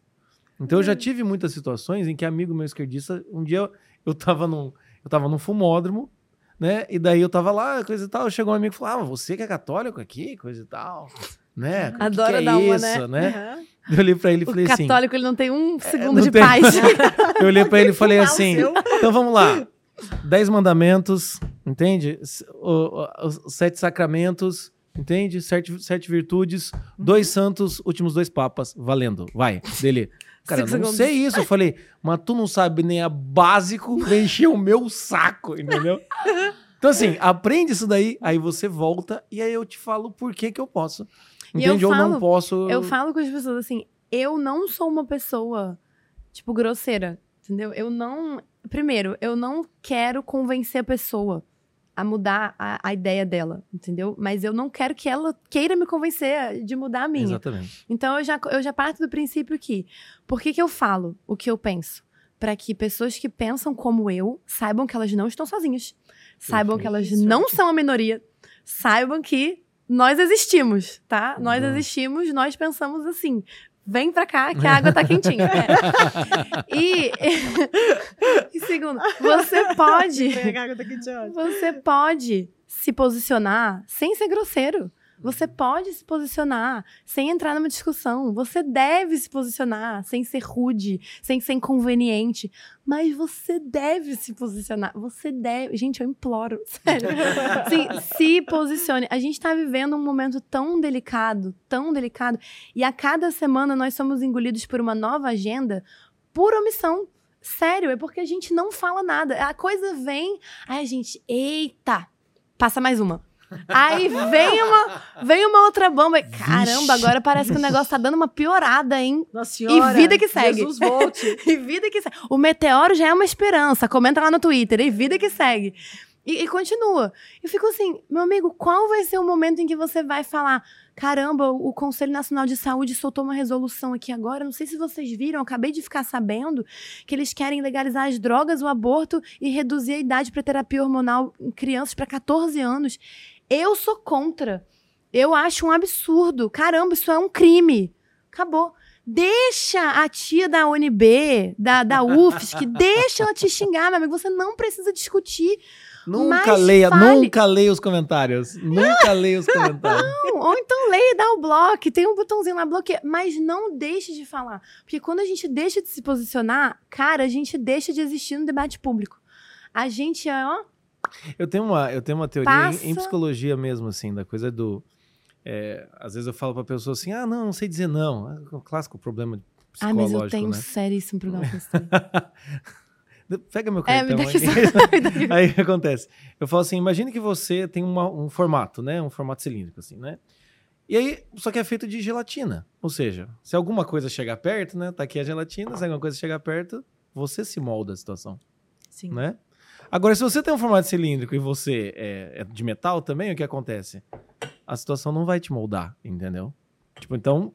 Ah, mas vai ter um atrito, mas o atrito é muito menor do que o benefício que você vai ter Uhum. né? Então, muitas vezes, assim, essa coisa do ah, não, mas vão reclamar de mim. Eu, eu já passei por isso, né? Do Facebook, do final do Facebook. É, ah, mas vão, vão reclamar coisa e tal. Às vezes no inbox vinha alguém e falava assim, cara, pô, parabéns, admiro aí a tua coragem, né? Tudo mais, né? Uhum. Eu lembro que no- na época do Facebook tinha uma coisa assim, você começava a discutir, daí você marcava os amigos, né? Uhum. Então, muitas vezes, daí no grupo dos amigos, o cara falava assim: Meu, tu te enfiou numa enrascada, tu te ferra sozinho, fica lá, entendeu? Eu não vou te salvar, cara, entende? Então, assim, mas ok, eu sei que eu tenho isso, eu tenho que propagar, né? Porque senão fica exatamente isso. Hoje em dia, eu sei que milhares de amigos, mi- milhares de amigos, muitas aspas são milhares e não amigos, é, deixaram de me seguir, porque. enfim, Uhum. Tem gente, gente que é, frontalmente me disse, ah, porque tuas ideias, coisa e tal. Eu falei, nunca disse que eu era. Eu sempre souberam que eu sou católico, Uhum. conservador. O que você quer? Você quer que eu seja católico É, é. esquerdista? Aham. Olha, Você agora, quer que seja um. se um você monstro? sempre foi católico, ainda você ainda tá na- com sorte, porque quando você muda, é pior ah, ainda. tem, né? Tem um rebote. Essa é muito. Eu Mas tem um passei. argumento, não tem um argumento do você também pode mudar, irmã. É, não, eu, eu adoro. E aí, direto assim, mas o que te fez mudar de opinião? Eu, Cara, eu estudei, olha que loucura. Quando você estuda, aí a- as coisas elas acontecem. Não, Na ó, sua então, vida. é, é uma hashtag, é não seja gelatina. Não, Não, seja seja, gelatina. gelatina. Caralho, eu vou subir, Para, subir eu hashtag vou nos subir comentários. uma hashtag nos comentários. Não Escreva aí. seja. Hashtag não seja gelatina. Você sabe que eu recebo. O Instagram é uma coisa muito louca, né? Porque, assim, você nunca viu a pessoa na sua vida, mas você vira melhor amigo. Assim, Aham. né? Daí eu recebo áudio, às vezes, do pessoal assim: eu tô aqui discutindo com no grupo da família, me ajuda aqui a responder minha tia. Aí, Isso, tipo, mando um print de uma treta. Aí eu, cara, em primeiro lugar, assim, sugiro, não, não recomendo brigar com a sua tia. Em primeiro lugar, não brigue com a sua tia. Em segundo lugar, você tem convicção que você tá falando? Você, assim, você tem convicção do que você tá falando? Não, eu tenho convicção, mas é que eu não sei explicar pra ela. Eu falei, então se desfaça, não precisa. Você- se você tem convicção, você fala que você não concorda, você fala que isso não é certo e ponto final. Você não precisa ter todos os argumentos do mundo pra Legal. convencer a pessoa de que. Porque muitas vezes isso é gente que nem tem convicção. Uhum. Porque a pessoa tem que ficar explicando, explicando o porquê daquilo. Cara, tem coisa que. É isso que eu acredito. Não, E e ponto nós estamos final. aqui entre sanguíneos, né? Uma vez eu fui fazer uma direção espiritual com o Padre Paulo. E eu felicidade tava- de todos os melancólicos que estão assistindo. e aí ele, ele, eu tava falando pra ele do problema da vaidade, né? E ele dizia assim que o sanguíneo ele gosta muito de ser aceito. Então assim, muita gente não se posiciona porque alguém vai criticar. E algo que o padre me falou que chama muita atenção. Às vezes você, sei lá, tá falando. Vem, tem 10 pessoas, nove falam, nossa, que legal. Um fala, não gostei. Ou você fez tal coisa, al- alguma coisa negativa, aquilo, Aquilo ali come acabou. o teu estômago uma Uhum. semana e meia. Acabou ansiedade, você fica mal. Então, assim, muita gente não se posiciona justamente porque uma pessoa vai, vai falar, vai criticar e ela vai, ser pra, vai ficar para baixo. Então, ele me deu uma, uma, uma terapia, assim, para fazer, né? Ele falou, Laura, é. Não busque a aceitação das pessoas, não busque que a sua tia vai. é, se você vai defender, por exemplo, é, não matar as crianças no ventre da mãe e as pessoas vão te aplaudir. Vai sempre gente te criticar. Sim. Mas a gente tem que pensar que a gente não está fazendo isso para alegrar as pessoas. Nós estamos fazendo isso por quê? Por conta de Deus. Por Maravilhoso. conta da nossa missão. Então, nós temos que ser aceitos e amados por Deus. E isso já tá. Eu ia falar exatamente isso. Que eu, como boa sanguínea, eu tinha muito isso também. Aham. De, não, eu não quero ofender, eu quero isso. Ah, eu falei aquilo, incomodou. Ai, meu Deus, muitas vezes eu me omitia pra não, né? A gente acha que a gente vai conseguir dis- discordar de forma fofa, né? É, aí depois, eu, eu- depois, sério mesmo, que eu entendi que eu tô aqui pra agradar a Deus. Nossa, o negócio, meu, é uma E leveza. ele já te ama. É. Assim, não precisa de cara, eu tô aqui pra agradar a Deus. Olha, não é a tia do, do Telegram, que coisa. E o, o deputado Nicolas Ferreira, ele falou isso no podcast recentemente. Ele tava sendo meio que atacado por uns esquerdistas e tal. E aí falaram alguma coisa com ele sobre castidade, que ele ainda não tinha se casado, né? Ele, ah, mas aí você conhece a menina, você vai começar a namorar com ela, aí você vai casar sem ter se relacionado, aí seu casamento vai ser horrível, porque não vai dar certo. Começou a falar umas coisas assim pra ele. Aí ele falou. Eu não preciso que você concorde comigo, porque eu não tô aqui pra te agradar, tô aqui pra agradar a Deus. Aí entrou aquele Tramontina, corte rápido. é, tipo, é isso, sério. Eu não tô aqui pra te agradar, entendeu? Infelizmente. E, e- e e nessa, né, e quando a gente coloca nesse âmbito, assim, né, principalmente a defesa da vida, a gente percebe que então tá no lugar certo, né? Porque se, você for tentar agradar todo mundo, ou você vai ter um trabalho miserável, ou você vai desistir. O mais fácil é desistir, né? E é, é interessante porque ultimamente eu uso muito a frase estranho seria, né? Tipo, ah, fulano de tal falou tal coisa. Eu falo, estranho seria se ele não falasse, né? Ou então o paciente chega e fala, não, porque vai ter meu casamento, eu tô muito ansioso. Eu falei, estranho seria se eu não ficasse ansioso. Estranho seria se... Então, às vezes é isso, assim. É, eu eu, eu tenho, uma, tenho uma técnica que eu uso que é a expectativa inversa. Então, não faça post esperando que ninguém fale. Tipo, faça post esperando que o mundo acabe nos seus comentários, entendeu? Uhum. Tipo, essa é a ideia, Uhum. né? Faça post esperando que, que o pau vai torar, faça post que todo mundo vai te xingar, tua mãe vai parar de te seguir, no- vai te deserdar. Tipo, eu- pense nesse, né? O, o tal do worst case scenario. Pensa nisso. Aí quando você fizer post, vai chegar um dia que, cara, ninguém reclamou. Já fui melhor nisso, entende? Que coisa. Então é nesse sentido, assim, quando a gente começa a pensar, né? é, eu tava um dia conversando com o Bas, ele falou, cara, pô, mas a, a igreja católica é. né, pe- pega o imaginário da igreja católica, você aí. Pô, é morte, sangue, perseguição, Claro. decapitação, Exatamente. entende? É, Crucificação é de cabeça pra paulada, baixo. É, né? Como de São Paulo. Eu já levei pedrada, eu já, levei, já me xingaram no Twitter, me bloquearam no Instagram, minha conta foi suspensa, o CPF Ai, desapareceu. O o Paulo falando um monte de coisa assim. E daí a galera acha que assim, ah, não, eu vou, vou defender a vida, que é algo tão crucial hoje, É. mas eu vou passar para um lado, para um vale encantado em que Uhum. 20 mil esquerdistas do meu lado falaram alguma coisa, eu não me afetarei, né? E Sim. 70 mil do lado, e assim, eu vou passar como um lírio do campo, bom. entendeu? Porque Deus é meu pastor. Eu sei disso, meu amigo, mas assim, a coisa é um pouco mais embaixo. Hum, Então, mais. muitas vezes eu, eu olho isso, assim, né? É- é- e você tem que olhar e falar, cara, quando a gente tá lá, é meu corpo e meu sangue. Olha que coisa visceral, entende? E É. tu não tá aguentando o tranco de um comentário da tia É isso. De uma não aceitação, né? de uma não É. aceitação momentânea, porque é, é interessante que hoje em dia o, o Instagram, ele, a vida é por é no ritmo do story, né? Uhum. Então assim, cara, em 24 horas todo mundo esqueceu, Sim. inclusive o feed, todo mundo esqueceu. Sim. Eu, vou, eu tenho uma que eu sempre falo pra uma amiga minha que ela é muito assim, ai, porque todo mundo tá falando mal de mim. Aí eu falo, cara, você não é tão importante, amiga. Deixa eu te falar, não. Não, não tá. Sabe assim, o pessoal levantou, foi trabalhar, foi cuidar dos filhos. Não tá todo mundo parado falando mal da sua vida, sabe? Então, assim, eu falo muito isso pra mim. Às vezes eu penso, cara, acho que se eu publicar esse vídeo, sei lá, vai ser muito. Aí eu. Meu, eu não sou tão importante assim, entendeu? Eu não, eu não sou tão relevante. Eu vou publicar, seja o que Deus quiser, ninguém tá prestando atenção em mim e pronto, sabe? Sim. Faça, não se omita, faça. E porque as pessoas hoje em dia, elas são muito afetadas. Então, se Muito. você tá lá e põe alguma coisa é, de de uma pauta pró-vida, daí ela vem, mas você, e vem, aí você já leva pro lado pessoal, e aí você já fica, ai meu Deus, mas eu. Não, gente, desafeta, entendeu? É isso. Desafeta. Não, e eu, eu acredito assim, né? Quando a gente fala da, da- do movimento pró-vida e tudo isso, assim, pô, é, um- é uma causa muito mais séria, muito mais grave, em que a gente tem que se preocupar com o que realmente interessa, né? Uhum. Então, essa coisa do ruído, né? Então, é aquela coisa, se você consegue lidar com o ruído, você consegue lidar com a, com a questão interior, né? Porque é, é isso que você estava falando, né? É, que eu achei até interessante, assim, do... A partir de quatro filhos, ninguém conversa com você, né? Porque você percebe que já teve um comprometimento suficiente Uhum. pra ficar descarado que, assim, Sim. não adianta eu chegar pra ela e falar, não, mas Não, vai ter não. mais um, porque parece que não vamos parar, né? Isso. Uhum. Então, quando a gente olha para esses movimentos, né? Ou então talvez deva acontecer com você também, né, André? Você tá lá, assim, deve ter gente que olha e pensa, ah, nem vou conversar com essa guria aí. Essa, É, né? mas isso é muito As pessoas, bom. elas, elas desistem, assim, e é, um, é uma força, né? Um, um dia, teve um, eu tinha um grupo de amigos, eles montaram um outro grupo sem mim, porque o grupo parou de mandar mensagem. E eu olhei aquilo, eu podia olhar e falar, nossa, me abandonaram. Eu olhei e falei assim, nossa, eles não tiveram coragem de, de me tirar. Eles tiveram que 20 Aham. pessoas silenciosamente montar um outro grupo. Eu falei, nossa, eu tenho tanto poder, assim, sobre as pessoas. Olha só, Entende? olha só. Então, muitas vezes a gente tem que acreditar nisso, assim, É. né? Do, é, a coisa do. Não, é, é igual o pessoal fala assim: apanhei, sofri demais, tenho medo de, de sofrer de novo. Eu falo, não, você tem um calo emocional. né? Então, se você sofreu demais, Uhum. Você tem mais resistência para isso. Então, é, é nesse sentido, assim, eu acho. E olha, gente, a né? coisa do, do se posicionar, ela é muito libertadora.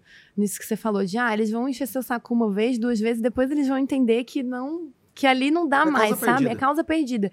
E isso tem acontecido com muita frequência. Recentemente, uma influenciadora grande, ela viajou para os Estados Unidos com os filhos, com a família. Ela é católica, ela é casada, ela tem filhos. E ela fez uns stories inocentes, assim. Nossa, gente, tá assim, a rua inteira, até loja de criança, tudo com bandeira LGBT e tal. E, e ela nem fez nenhum comentário, assim. Eu teria falado muito pior assim, do que ela falou, sabe? E ela assim, nossa, eu fico, às vezes as crianças me perguntam e eu não sei a maneira certa de abordar. Foi só isso o comentário dela. Ela nem falou o que ela iria abordar, nem nada. Ela falou isso. Ela foi massacrada, assim, pela militância, todo mundo xingando ela, chamando de homofóbica, de transfóbica, disso, daquilo. O pessoal fazendo multirão nas marcas que pagam ela pra cancelar Nossa. contrato com ela e tudo mais. E aí eu falei, cara, isso é uma grande oportunidade, porque quando você passa por um fato como esse, você tem duas escolhas. Ou você vai abaixar sua cabeça, pedir desculpas e você vai viver refém disso para sempre Uhum. ou você tem ali uma grande oportunidade de se libertar, sabe? Daí eu mandei uma mensagem pra ela, falei: "Olha, você tem uma oportunidade aqui. Você, sa você sabe os seus valores, você tem sua convicção. Se você se dobrar agora, é aquela, né? Nunca abaixe a cabeça para uma multidão sedenta por sangue, sabe? Se você abaixar sua cabeça aqui agora, você nunca vai conseguir se libertar disso. Você vai viver refém, você vai pensar 50 vezes antes de falar a próxima coisa. Você vai pensar 100 vezes antes de fechar com uma marca. Você vai se liberta. Infelizmente, não foi dessa vez. Ela no outro dia fez um stories pedindo desculpas se eu ofendi. Não foi o que eu quis dizer. Não foi, nananã. E, meu, eu vi tão ali, sabe, cara, ela teve uma oportunidade tão grande de Uhum. sustentar e não sustentou. Porque, gente, quando você vai. É, é sério, é liberdade, É assim, total, sabe? É que tem um cantor sertanejo, aquele Leonardo, que todo mundo morre de rir e fala, cara, ele é incancelável, porque, cara, ele não tá nem aí se você vai cancelar ele, entendeu? Ele fala, a galera vai lá, xinga ele, ele ignora, Você fala no segue. outro dia duas vezes E faz pior. piada E daquilo. faz piada e tudo fala que zoa com a cara da pessoa. E pronto, meu nível de liberdade. É o ser- antifrágil. Ele virou o Leonardo. Exatamente. o cara miserável é incancelável. Então, assim, quando você se posiciona, vai. Você talvez, quando se você começar a se posicionar agora, que eu espero que você faça, talvez seja difícil uma semana, duas semanas. Daqui um mês você vai falar, graças a Deus. Esse povo não me afeta mais, eu sei quem eu sou, e nunca mais eu vou me dobrar pra isso. E pronto, sabe? Perfeito. Só vai. E, gente, falando em se posicionar, eu tenho que me posicionar aqui, dizer, decreto, fazer um decreto. Eu não quero ofender vocês, tá bom? Tudo bem. Desculpa, Nossa. tá bom? Mansplaining, Tá. Deus me mansteriting. ama, Deus me ama, Deus me ama. Deus ama vocês, tá? Tá? Isso tá doendo mais em mim do que em vocês. Não, mas a gente tem que chegar ao nosso fim. Mas agora que chegamos ao nosso fim, tá? Eu fiz, eu pedi uma tarefinha, né, para as duas. Pede pra Nicole trazer meu celular, que eu não tenho. Cadê o celular? Cadê o celular? Aquela tarefa que eu achei que era simples, mas pelo jeito deixa Crises os convidados existenciais em crises profundas. existenciais. E é por isso que eu vou continuar fazendo, porque ficou muito mais Então, divertido. Então vamos lá. Laura, pra É. gente encerrar, três filmes e três livros. Tá, Tá? vamos lá. Tem um que tá, tá ligado intimamente com o assunto. É, muita gente procura, assim, saber é, sobre a abertura à vida, como é que funciona essa questão de convencer o marido, enfim, enfim. Então, tem um livro muito bom da Kimberly Han que chama Amor que dá Vida. Então, lá fala sobre os sacrifícios, de levar o sacrifício como algo belo, algo que traz alegria.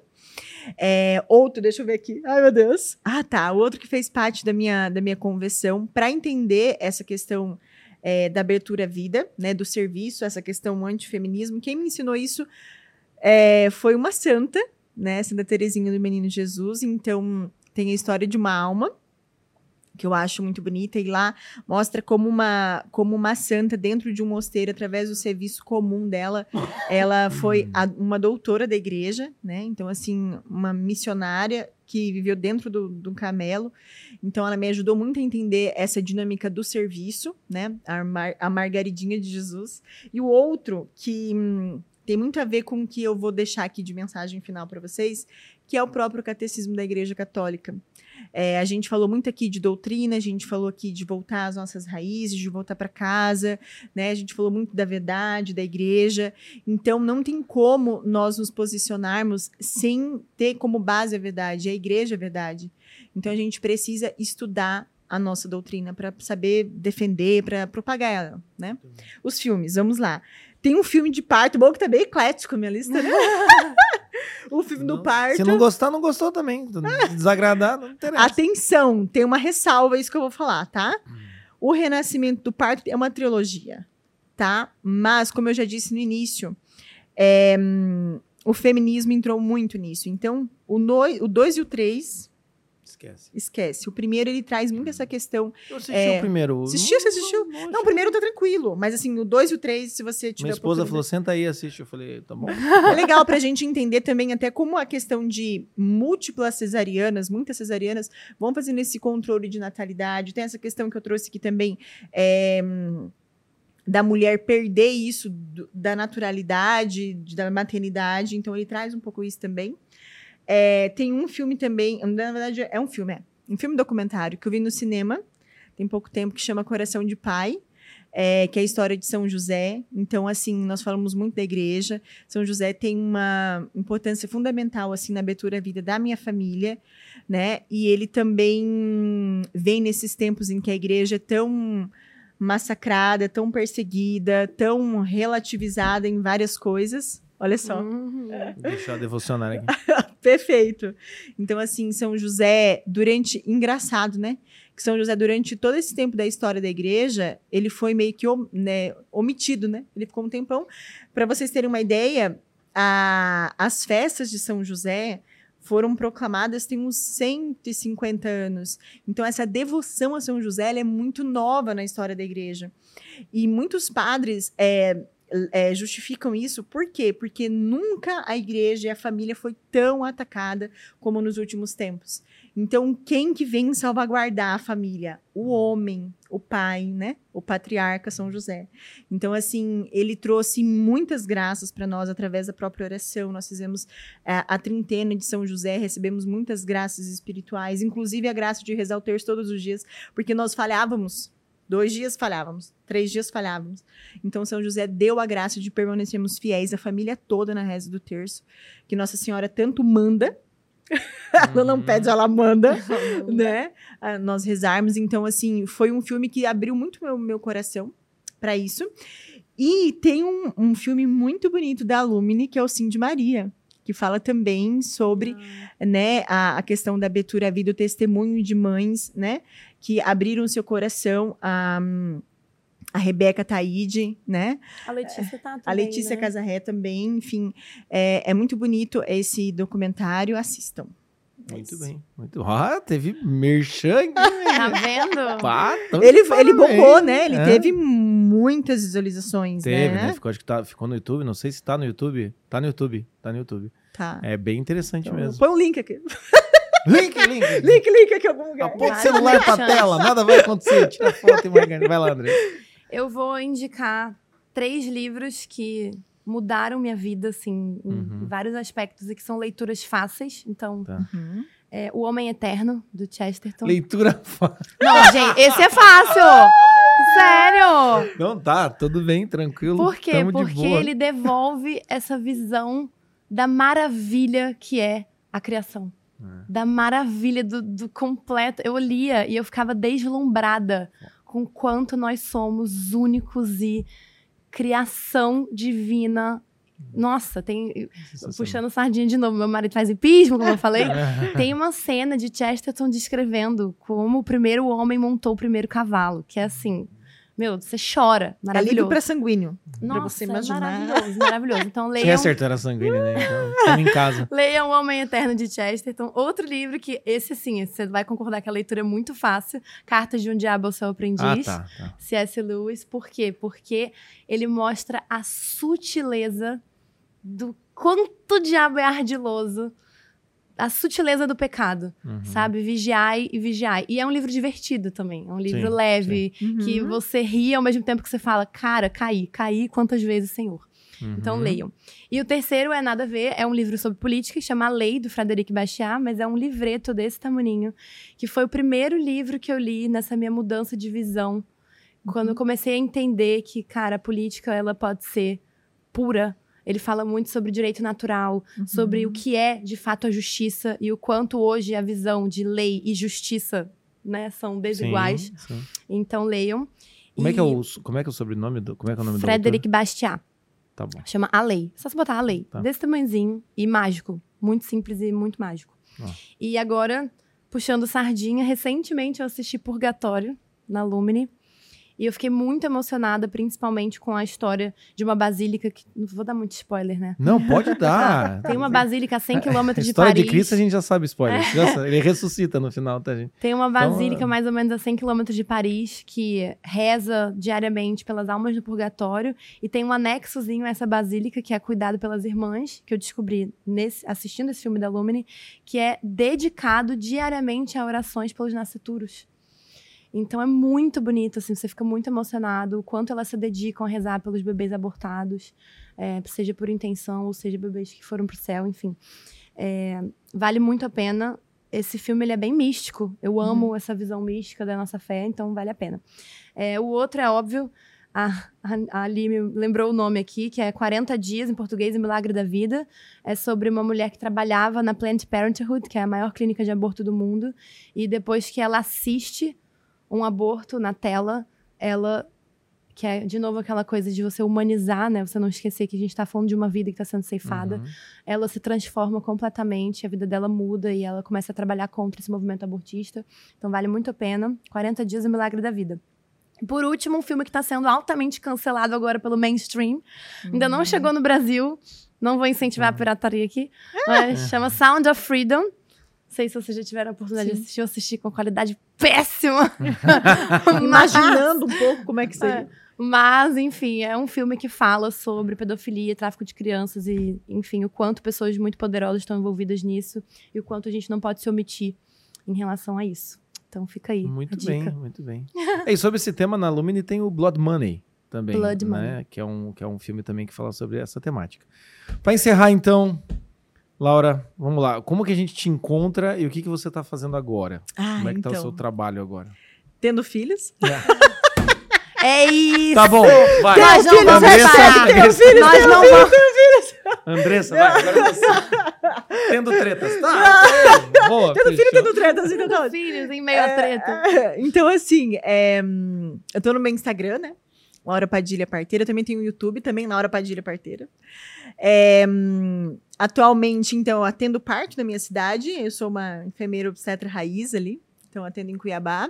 Mas também faço os meus cursos, né? Como de formação de doula, é, enfermeiras obstetras e gestantes também. Então, estou sempre ali Uhum. todos os dias no Instagram, produzindo conteúdo também, né? É, e cuidando das crianças, educando elas, fazendo a minha, a minha função de mãe, formadora, de educá-los para o céu, né?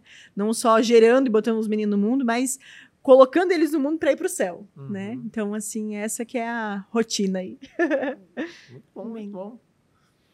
Andressa. Tudo bom? Porque Oi? Tudo bom? Então, gente, você pode me encontrar no Congresso Nacional, na Câmara dos Deputados, toda semana. Quem quiser me acompanhar, a gente está tendo projetos bem. Esse segundo semestre começou essa semana, já está intenso. Mas eu estou sempre por lá, trabalhando de gabinete em gabinete, reunindo apoio. E você pode me ver também todos os dias no meu Instagram, arroba bravinandressa. Eu produzo conteúdo sempre, eu produzo vídeos explicando para as pessoas os projetos que estão tramitando lá dentro e me posicionando também sobre os temas, explicando algumas coisas que são complexas às vezes para quem não, não tá lá dentro entender. Mas é isso. E cuidando dos meus filhos também. E do meu marido que participou aqui da entrevista com a gente. O o Juliano vai deixar a lista aqui, vai aparecer nos comentários. Não tem Instagram ele, mas você pode ver ele no meu Instagram também, acesse. Ele aparece. Bem, muito obrigado, gente. Foi um prazer. Foi Obrigada, muito, muito bom conversar sobre tudo isso. E é isso, meus caras. A gente fica por aqui com mais esse episódio do Tertúlia Podcast. A gente também, eu queria mandar um beijo em nome da equipe também para Thaís Nicolina, que a gente falou tanto sobre abertura à vida. E ela tá lá, né, em casa, porque tá cuidando do seu primeiro filho. Então, um beijo para vocês. E é isso. A gente se encontra no próximo episódio. Até mais. Tchau, tchau. Conheça a Minha Biblioteca Católica, o maior clube de leitores católicos do Brasil. Todos os meses levamos até a sua casa livros sobre a fé católica, a doutrina da igreja e a vida dos santos. Além disso, você também recebe itens personalizados para enriquecer a sua jornada espiritual. Já são mais de 160 mil famílias alcançadas e mais de 4 milhões de livros impressos e espalhados por todo o Brasil. E você também pode fazer parte dessa história. Entre agora mesmo para o clube e faça essa jornada espiritual conosco.